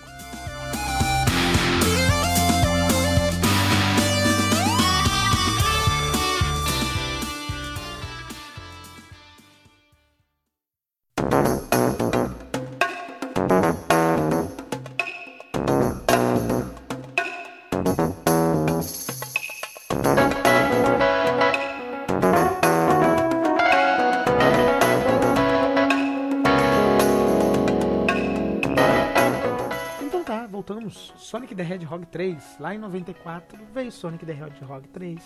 Tivemos aqui a inclusão de mais um personagem. Naquela época, a inclusão de, de personagem não era algo tão. é, que acontece hoje em dia com frequência, que os personagens estão cada vez perdendo mais relevância, mas não. Knuckles foi o terceira, terceiro amiguinho dele que entrou ali, que ainda tem relevância. Até gosto também da forma como os três têm cores bem fortes, né? Sonic é extremamente azul, Tails é extremamente amarelo e Knuckles é bem vermelho. Acho que os dois, os três, esse trio formam uma, uma mística bem legal também. É, e Knuckles era o guardião das esmeraldas. E pergunta uma coisa, se ele era o guardião das esmeraldas, onde que ele estava antes, DNS? Ah, tava dormindo, né? Ele tava deixando o Sonic pegar todas, né? Tá certo, boa, boa, saiu bem, é isso aí. E É, as pessoas têm que descansar, né, velho? E o Sonic era muito rápido, né, velho? Como é que ele ia ver o Sonic? vocês Passava que nem um raio na frente dele. é, Vocês É sabiam? é. Pode falar. Ele tem aqueles dread, né? Ele deve ser origem jamaicana, né? Tava fumando um baseadinho lá, ó. Pô, ele é maneiraço, eu gosto. Eu- eu- é, a forma como o cabelo, o espinho dele é mandado pra baixo. Ele não é um ouriço, né? Ele é uma equidina. Equidna. Isso, equidna. Isso aí, nosso Equidna. Equidna. Equidna. É parecido com o ouriço, Equidna. É, É um bicho que tem só na Austrália, uma coisa assim. bacana. É isso aí, Discovery Channel. É o Rodando o Planeta Game é Discovery Channel. É isso aí. É, Zubumafu, na verdade, aqui. E Sonic 3 foi planejado inicialmente para ser um game isométrico. É, aquela paixão que eu falei anteriormente ali, a, a, a SEGA doida para fazer um game que fosse um pouco mais tridimensional, né? E depois foi vir o Sonic 3D Blast, né? Que eu não gosto, não gosto muito. E, enfim, Sonic 3D, graças a Deus, não veio isométrico, mas ele era planejado para ser assim. Inicialmente, Sonic 3 e Knuckles seriam e Sonic e Knuckles seriam um único game. Claro, deve ter tido alguma limitação para fazer um jogo tão grande, porque totalizando eles passam de, de mais de 12 fases, os dois jogos juntos, o que é algo imenso para um jogo que começou com 7 fases cada um, né? É, seria um único jogo. E aí, sim, veio o sistema Lock-On. Você sabe o que é o sistema Lock-On, o DNS? É aquele que, que ele mira e ataca o inimigo, não é? O... Não, pior É que esse não. ou não? Pior que não. É, Não? é- não, o o Lock-On também é, é chamado nos games é, novos, mas naquela época não. É, isso foi como eles chamaram a tecnologia que eles fizeram daquele cartucho para ter uma abertura para fazer a, a famosa acoplagem com. o É, encaixava um 2 em cima, 3. né? Isso. Hum. Colocava dois. um encaixava em cima do outro. É como, como nascem cartuchinhos novos, né? Você bota um cartuchinho em cima do outro. Boa. Essa foi boa, eu gostei. E assim, Não, mas se for dois cartuchos do mesmo, só se for dois do mesmo. Você tem que sempre se lembrar disso. se for dois cartuchos diferentes, não nasce, porque é um ser híbrido, né? E daí não... Não, tem que ser eles não 17. conseguem se reproduzir. E foi assim que nasceu Sonic 4 pra Super Nintendo. Mas antes disso era partogênesis. Ai, que foda. cara. Antes disso era partogênese, você quebrava um pedaço do cartucho, deixava ali, regava um pouco, e depois de uns dois meses ele crescia e virava um outro jogo igual. E assim que eles faziam pra vender. Você sabia dessa história, né? Aham. Isso, daí é veridicamente incorreto, vocês ter certeza. E deixa eu perguntar pra vocês, é, em termos de jogabilidade, galera, é, ou caros ouvintes, o, o game continuou essencialmente sendo o mesmo, ele ganhou novas facetas também, né? É, já vou falar agora mesmo que é possível jogar com Knuckles em determinado momento. E, mas enfim, a jogabilidade tinha seis fases, dividida em dois atos cada, sempre tinha um boss no final de cada uma dessas seis fases, é, no Sonic 3, claro, né?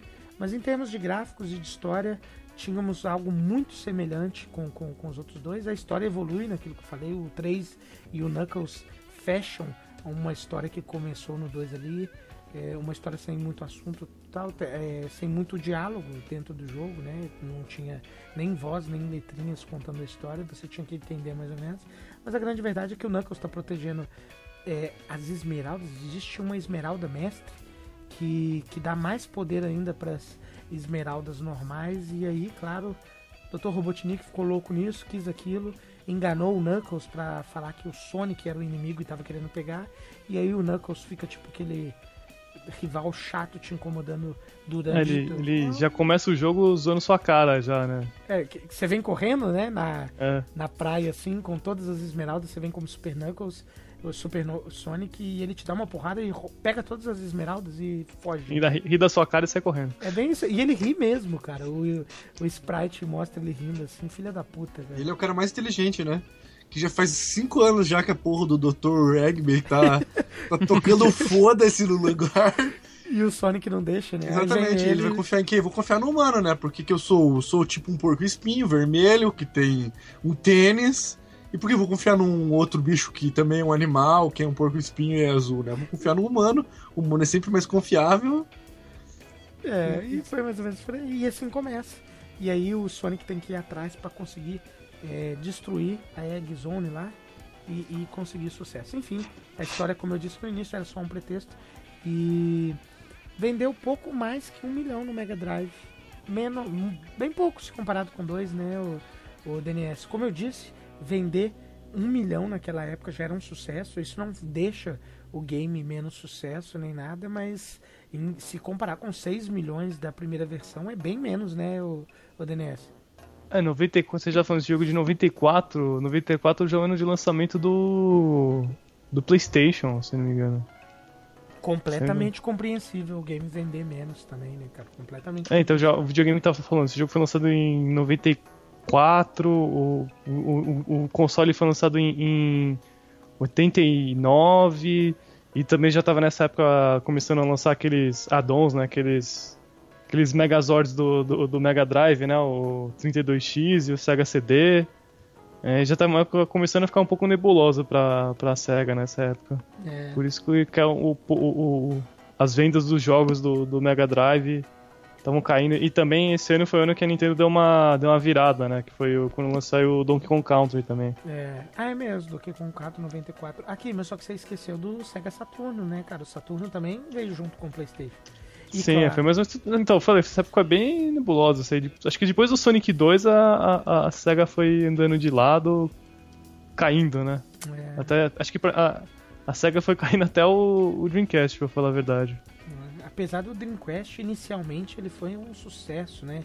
Não entendo. É, então isso que eu tô, eles fizeram um monte de coisa, não sabiam que. Inclusive, um dia talvez a gente faça algum episódio sobre a, SEGA, né? Mas só brevemente falar que a SEGA se confundiu, foi, andou muito de lado no, no de 90 e, sei lá, 92, 93 até o, o lançamento do, do Dreamcast, mas na época do Dreamcast ela já estava ferrada financeiramente, então não conseguiu, embora tenha é. lançado muitos jogos bons, ela não conseguiu sustentar como. Elas, eu, a SEGA precisava que o Dreamcast fosse um estouro para salvar ela, né, cara? O que não aconteceu. Mas eu prometo aos nossos fãs que estão ouvindo, vai haver um Rodando Planeta Gamer falando sobre a história da SEGA, é, desde do, do, dos tempos áureos, que estamos discutindo em parte aqui até a sua derrocada. Enfim, mas hoje é Sonic. E nessa época, né, em Sonic Knuckles, não era possível selecionar Knuckles. Olha assim, olha que curioso, cara não tinha mais o save e você só podia jogar um personagem por vez e sem multiplayer, cara, o que era, que era muito curioso, né? No Sonic 3 você podia jogar com, com Knuckles e no Sonic Knuckles não. Ou é o oposto? Eu acho que se você jogasse só com o cartucho do Sonic Knuckles, você não podia selecionar é, é, um deles. Tinha que ser os dois para você ter todas as opções. E nesse jogo também, né? Aí começou a virar aquela coisa também, né? Virar um monte de coisa. O Sonic virava Hyper Sonic, que aí ele encontrava a Esmeralda. É um Super, é um super Saiyajin 2, basicamente. Exatamente. E com, só que ele não era mais amarelo, ele, ele piscava entre todas as cores da, das esmeraldas. Esmeralda, né? Isso, As 512 cores que a gente falou do, do Mega Drive. veio dessa. E tinha o Hyper Knuckles também, né? Que você podia trans- se transformar em Hyper Knuckles. E pela primeira vez o Tails, tadinho, ele não virava Hyper, ele só virava Super, né? Aliás, o, super, o Tails, pra quem não sabe, não é menina, é macho, é uma raposa macho. E. Enfim, é isso aí. Tails voa pela primeira vez também, também nada. Diferente do Sonic. Tem os planos, ele não, ele não voa, né? É, ele plana. É, quem plana não é, o- é o Knuckles plana, né? Aquele daquele soquinho né, no ar sai, sai planando, o Knuckles sai dando uma voadinha assim e vai caindo, né? Quem não aguenta muito. É verdade, o Tails voa assim, cara. Você aperta o botãozinho. Não, o Tails voa, o Knuckles plana, foi o que eu falei. Perfeito, então. E agora Porque sim, vamos chegar. Ou foi o que eu pretendia falar, pelo menos. E agora sim vamos chegar na parte mais é, bacana desse terceiro jogo pra falar. Ah, o jogo foi bacana, foi um sucesso. é, Sonic 3 era demais e evoluiu a jogabilidade, e exponenciou tudo que já tinha sido feito anteriormente, mas eu queria entrar num tópico mais específico aqui que é para discutir sobre as músicas de Sonic 3 e Michael Jackson. Sabe o que, tem? Não fui eu, foi o Michael. Ah, foi. Ô, DNS, você conhece o conturbado caso de Michael Jackson em Sonic 3, cara? Ah, eu achei que, que, que os, dois, os, dois, os dois foram feitos pra criança, né? O Michael Jackson e o, e o Sonic. Não, não, acho que não. Pesada Tem coisa essa, errada cara. nessa sentença aí. Pesada. Acho que é o contrário, né? Acho que o Michael Jackson. Acho que os dois gostam de criança, né? O Sonic e o Michael Jackson. É, eles só gostam de criança, né? Pesadaça essa, cara. Mas a grande verdade é que existem várias teorias pela internet, não desmentidas ou desmentidas pela Sony, pela SEGA, porque até isso é meio confuso em tudo que nós pesquisamos, cara. Mas a verdade é a seguinte: Michael Jackson teria sido contratado para fazer a trilha sonora de Sonic 3, olha que bacana. E inclusive, se você joga Sonic Ultimate Genesis Collection, que só leva o nome de Sonic porque é mais popular, que saiu para PlayStation 3 e 360, mas ele na verdade é uma coletânea de, de games de, de, de, de Mega Drive. E as quando você coloca lá em Sonic 3, você vai ler nas curiosidades. Lá tá dando crédito à trilha sonora de Sonic 3 da Michael Jackson, impressionantemente. Enquanto o Sonic 3 mesmo nos créditos não tem referência nenhuma que a trilha sonora é de é do, do, do Michael Jackson e a própria Sega entra em contradição sobre isso aí. Recentemente teve a Game Trailers fez um apanhado de informações bem bacana que um outro usuário da internet fez também, fazendo algumas comparações entre músicas de Sonic 3 e, e as músicas do Michael Jackson, cara, que, que é fantástico e a gente fica com a pulga atrás da orelha para saber. E parece mesmo no DNS. Eu não sei se você já viu o encerramento de, de Sonic 3 ou Sonic 2, se eu não me engano. Ele é extremamente parecido com a música Stranger in Moscow.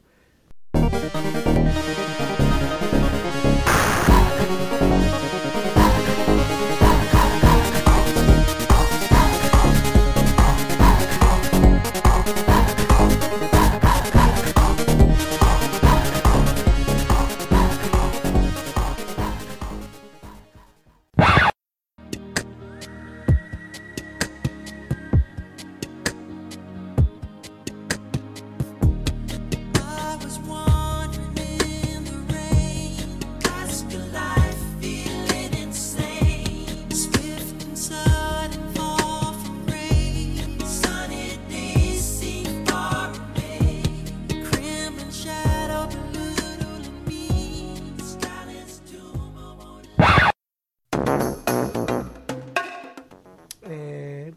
Música Jam também que do Sonic 3 que é a música Jam do Michael Jackson é extremamente parecida com uma das músicas do game. Por fim, você sabe dessa história, né, Denise?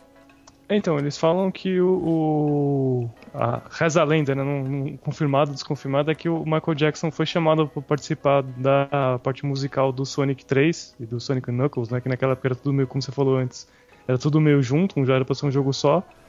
Mas ele participou, ele ajudou, mas tem uma história que fala assim: que o, no final o Michael Jackson como ele não gostou do resultado final, e por isso que ele quis que ele fosse retirado o nome dele dos créditos. E tem outra história que conta que como naquela época tinha é, sérias acusações de abuso de menor, essas coisas, a SEGA quis tirar o nome dele dele do, do jogo, mas no final ninguém sabe qual, até hoje ninguém sabe qual é a verdade. A gente só sabe que é parecido com algumas músicas do Michael Jackson. E é extremamente parecido mesmo, cara. Eu vou deixar aqui, é, à medida que nós estivermos falando, eu vou colocar alguns trechos para vocês ouvirem. E é impressionante como a música, que pra mim, eu acho que é o melhor tema de Sonic 3. Eu acho que eu conversei em off com o DNS, ele, ele, ele acha isso também. A música do Escape Theme, tema da, da da Escape. É bem isso. Ela é fantástica, né? Ela é muito boa mesmo. A fase é fantástica e o tema da música é bem legal também. E é impressionante como é que a batida dela é de fundo, né? E- e parece com o Smooth Criminal do, do Michael Jackson, que fica.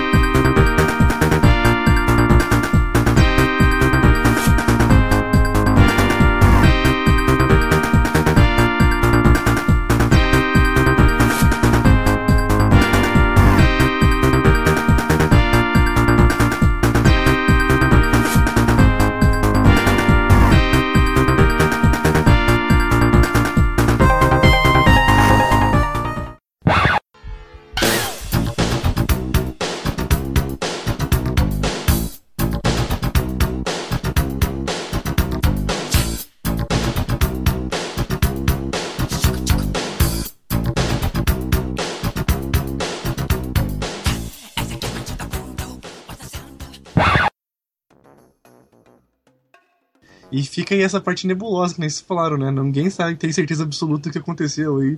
Se ele saiu porque quis ou se tiraram ele. Mas que elas são iguaizinhas, vocês vão ouvir posteriormente aí, que o Johnny vai colocar pra vocês ouvirem, mas realmente são iguaizinhas, versões remixadas das músicas, né? É, tem, tem, tem, tem, gente que diz, é claro, mas isso é só uma hipótese, deve ter sido uma baita gentileza da SEGA falar isso, né? A é, disseram que o Michael Jackson não gostou, ou da assessoria do Michael Jackson, disse que ele não gostou das limitações do, do hardware pra música, né? E aí ele É, foi essa história que eu ouvi. É. Ele não gostou e daí ele acabou saindo, mas eles pegaram o resultado ainda e remixaram e fizeram a trilha. A minha opinião, a minha gran... o que eu acho que aconteceu foi assim: o Michael Jackson deve ter tido um envolvimento mesmo. Por isso a Com as semelhança. crianças, tá dizendo? Ai, que humor negro sem graça, hein? Mentira, eu ri, eu ri, eu ri. Mas enfim, é, a grande verdade é que eu acho que o Michael Jackson deve ter tido envolvimento com as músicas e deve ter tido algum envolvimento com as músicas, daí as semelhanças. Teve todos os escândalos que coincidiram com a época, foi em 93 os escândalos lá do que ele estava sendo processado por, por envolvimento com menores. A SEGA, naturalmente, por criar um produto para crianças, quis tirar o nome dele de reta, da reta. E a assessoria dele deve ter ficado chateada e o próprio Michael Jackson deve ter ficado é, puto com isso. E aí o Michael Jackson falou que ficou. Não, eu que não gostei do, do- da limitação do hardware, perfeccionista como ele era, eu sou um grande fã de, de- Michael Jackson e não deve ter aceitado esse tipo de, de- de ofensa, né? De tirarem o nome de algo que ele criou ali e, enfim, virou isso aí, ninguém sabe o que é. Fechando então, fechando de vez aqui o, o- o Sonic 3 e Sonic Knuckles. É, gostou, DNS, do, do, do- game na época? E, ou É, você jogou? É, eu achei legal, ele tinha um. Ainda mais pra mim que, como eu tinha falado antes, eu joguei o 2 e não joguei o 1, né? Pra mim, um avanço gráfico de ter um personagem. Mais um personagem novo também, que ele parece ainda mais. Ainda mais bravo, né? Mais diferente ainda, né? Não é, não é que nem o Tails, né? Que ele é amiguinho, não sei o que. É um cara que é rival, que ele parece ter uma personalidade, fo- personalidade forte, eu achei interessante também. E também sendo uma parte de jogabilidade também. É que adicionaram, né? Tinha aquelas. As esferas, né? Aqueles negócios que ele. Que ele pega pra poder tomar. Que ele consegue tomar um dano a mais. Tem Bem efeitos lembrado. diferentes, né? Tem uns que chamam. é, as- os anéis em direção ao Sonic, tem outro que ele consegue ficar pulando. é, então adiciona mais camadas de, é, dentro da jogabilidade, e mesmo assim mantendo o mesmo esti- estilo de jogo. Bem lembrado, é o jogo mais denso mesmo, né? Tinha aquela de água que você pegava, podia respirar debaixo da água, e aí você pulava no chão, ele quicava. Tinha o de fogo, que você ficava imune a fogo e pulava e apertava o botão, ele dava uma corrida é, horizontal na tela assim. Tinha o elétrico, que além de puxar as argolas para si, né, por causa da estática, ah, ah, ah, inteligente. Além da, da- do, do elétrico, você podia dar um pulo duplo. Eletromagnetismo, na verdade, né? É, é verdade. Ó o físico aí. gente.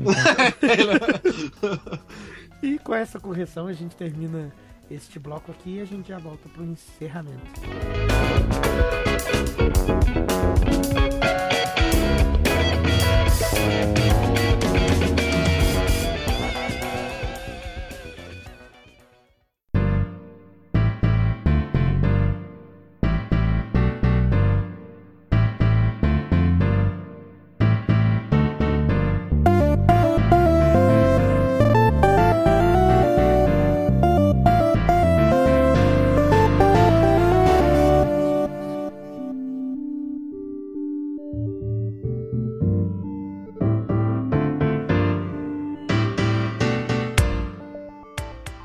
enfim, voltamos. É isso aí, voltamos. E agora vamos para o nosso encerramento. Mas antes de encerrarmos, gostaria de fazer é, uma abertura para que cada um fale qual que é o game favorito dessa quadrilogia. Vou chamar de trilogia. Sonic 3 e Sonic Knuckles para mim é um game só que se continuam ali. É, game favorito da trilogia DNS para você, objetivamente, qual que é o melhor e por quê? Ah, pra mim, eu, como eu falei desde o começo do, do programa, que o favorito pra mim o Sonic 2, que marca, marcou mais minha infância e também são as.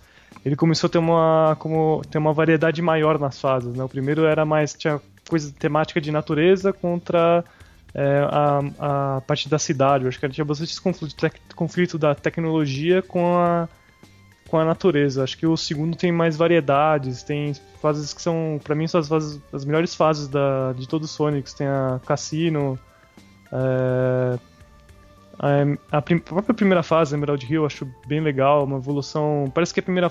É quase um remake do- da primeira fase do Sonic 1 Sim. também. Eu acho, isso eu acho, eu achei bem legal. A mesma pegada, mas diferente. Também as músicas são muito boas. É, e também trouxe o elemento de, de multiplayer pro, pro, pra, pra série Sonic, né? Que não tinha no, no Sonic 1. É, você podia jogar junto, tinha também um modo que você podia com competitivo, né? Um contra o outro. Então, pra mim é um jogo muito completo e um avanço muito interessante. Também tava na, na- na época do, do pico do criativo da, da, da, da SEGA ainda. né? Verdade. Bem, bem, bem lembrado. E você, Josué? Eu falei bastante do 1, mas o que, o que mais me chamou a atenção é, foi o 3, porque tinha o Knuckles e o Knuckles, pra mim, era tão mais legal que o Sonic. Ele era vermelho, ele era mais mal, e ele, que a gente falou, né? a- Ah, ele era aquele rival chato, assim, tipo Vegeta, sei lá. É, E ele, ele, sei lá, eu achava ele mais legal. Ele podia grudar nas paredes, planar, né? Fazia várias coisas diferentes, assim. E ele me chamava mais atenção que o Sonic, então eu acho que esse jogo era mais legal. Mas ele era mais bonito também, né? E eu, por querendo ou não, eu joguei ele uma quantidade razoável também. Então o que mais me chamou a atenção mesmo foi, foi o 3. é. E comigo, eu confesso que por muito tempo meu Sonic favorito da era Mega Drive era o 2 também. Eu sempre achei ele a medida certa de, de desafio e level design e música, assim. Mas recentemente, quando eu joguei todos esses games novamente é, em, em grande quantidade, eu gostei mais do Sonic 3. E isso até se explica, porque eu explorei os games mais a fundo e o Sonic 3 ele foi o que. Eh, A minha habilidade já estava melhor também pro, pro game, eu já conhecia todas as, as ferramentas que o jogo oferecia, como que ele. a jogabilidade dele funciona, quais são os segredos. Eu acho ele o jogo mais completo, definitivamente o mais completo. Ele tem mais segredos, ele tem uma historinha mais elaborada ali, que você tem várias nuances que pode explorar. Você tem três personagens jogáveis. E, é, os itens que o, que o DNS falou no bloco anterior, que você pode alterar a forma como você joga. Os bônus stage também estão tão mais, mais desafiadores ainda para você conseguir as esmeraldas. Eu acho o level design muito inteligente. As fases estão maiores agora, sabe? É, incentivando a exploração. E por fim, é, tem a Escape Zone, que é definitivamente uma das fases que eu mais gosto dos, dos três níveis assim. E é a primeira vez que o Sonic aparece com uma prancha de snowboarding, né? Então eu fiquei louco, muito legal. Muito bacana mesmo, gostei demais. Apesar do que o Sonic 2, cada, os três, eu gosto muito de Green Hill Zone, é, Ma- Maple Zone, enfim, é, mexe com a minha nostalgia, a música. Eu gosto muito de Sonic 2 também, eu acho fantástico, achei ele o jogo mais é, simplista, com as melhores músicas da série também, mas o 3 tem, é, tá, atualmente é o meu game favorito. E, DNS, tinha uma perguntinha pra fazer pra gente aí, secreta, que você falou? É, tenho mais uma dúvida pra vocês que conhecem mais ou menos a série Sonic.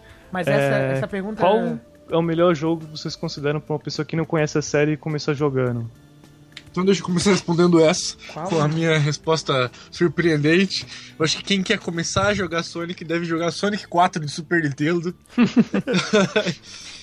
é o jogo que eu mais joguei, na verdade, eu não falei, mas eu tinha o cartucho do Sonic 4 de Super Nintendo.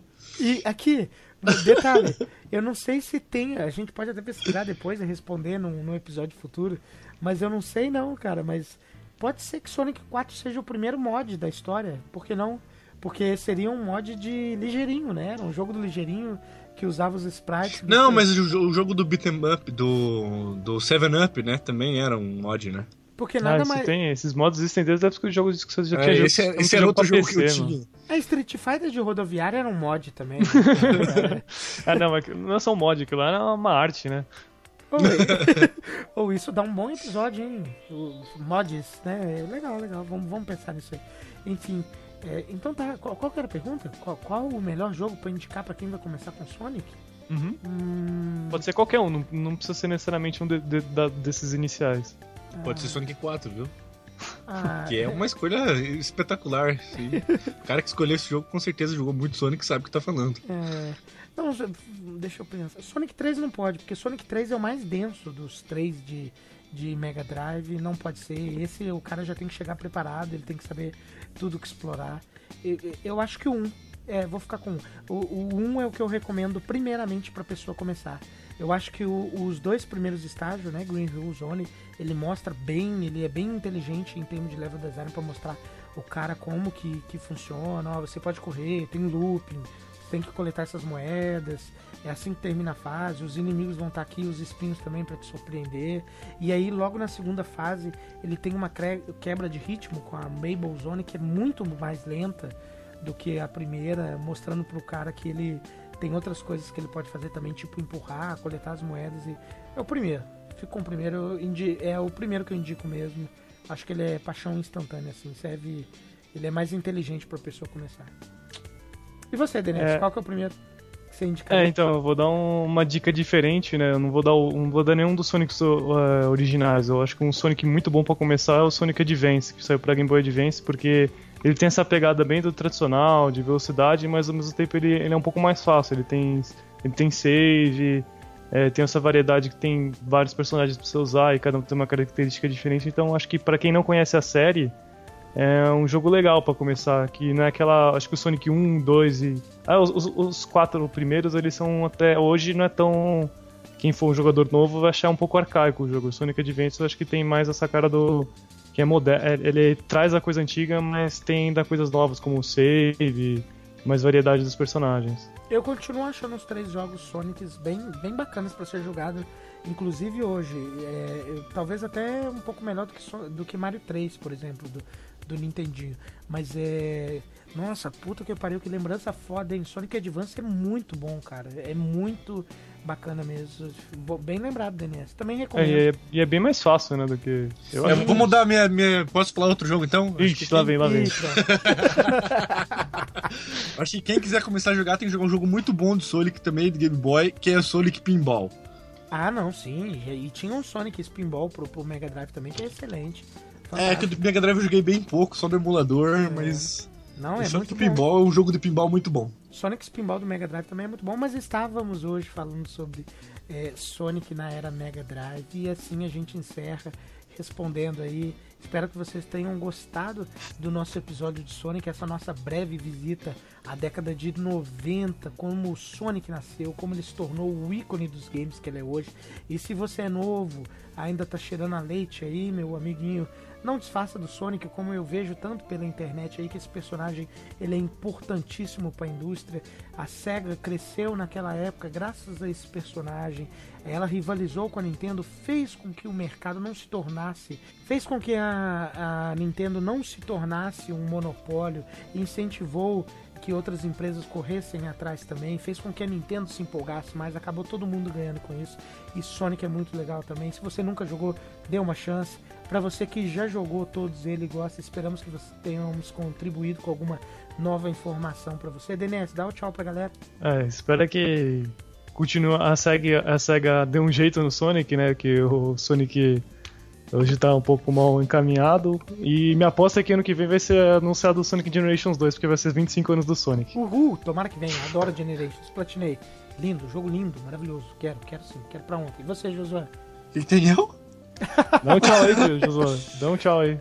Então, senhores, fiquem com o Sonic e que a força os acompanhe, a força do Sonic, sei lá, ou alguma coisa parecida.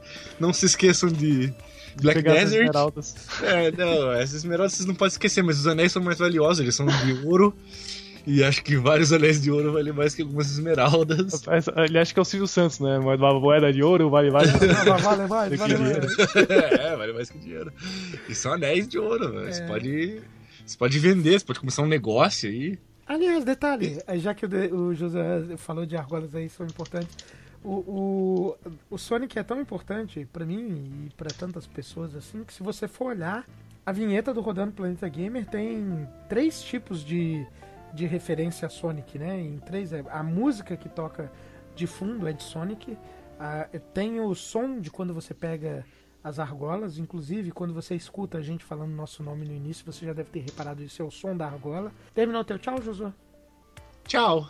Oi, me Mario! Não, é o Sonic, né? Eu não sei fazer a voz do Sonic, então por que ele não fala muito? Mas é atentado. Então tá, tchauzinho pra vocês, gente. Espero que vocês tenham gostado e logo logo a gente volta com um episódio. Tá bem bacana, já tá programado o próximo episódio aí. Vai ser um episódio bem musical, fiquem de olho, um episódio inesquecível do Rodando Planeta Gamer. Até. Tchauzinho.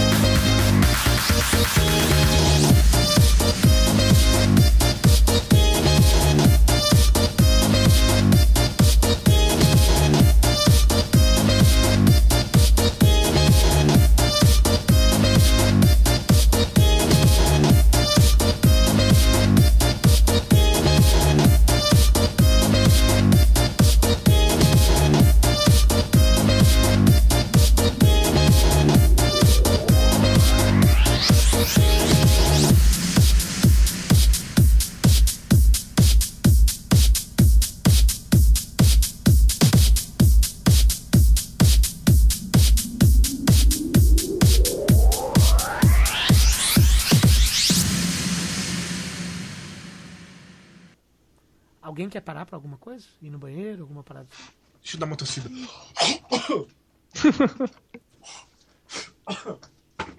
É, começa a ficar difícil pra respirar. Fica tão oxigenante. Eu tô doente, então. Deixa eu ver como é que eu tô de cerveja aqui. Vou pegar mais uma, vou dar uma mijadinha e já vem. Sonic Knuckles. Sonic and Knuckles. Já vem. Ah, o Knuckles era tão legal, mano. Ah, você já, eu vou mandar pra você, você já, você já você saber, eu acho que quando o Johnny voltar aí, como, é que adiciona nesse aqui, esse aqui, aqui? Acho que esse. Você já sabia disso aí, ô Josué? Que Sonic já foi garoto propaganda da, de Fórmula 1? Não, deixa eu ver isso aí. Tem até o troféu com o Senna levantando troféu com o Sonic, mano. Ô, louco. A Canon e o Winnings e o Sonic. Sonic que vários- antigo ainda. ó. Essa é a primeira versão do Sonic ainda. Ele foi o. Foi a, patro- foi a principal patrocinadora do. Do GP de. Ó. Em cima do Do capacete até. do Até no troféu. troféu. É engraçado, né? Eu queria ter um troféu. Imagina que engraçado. Ah, Só que parece lá, que é de plástico, né? É. É engraçado. Não, não, deve pra cacete o negócio desse. Os caras tinham muito Nossa. dinheiro, né? A SEGA tinha muito dinheiro nessa época.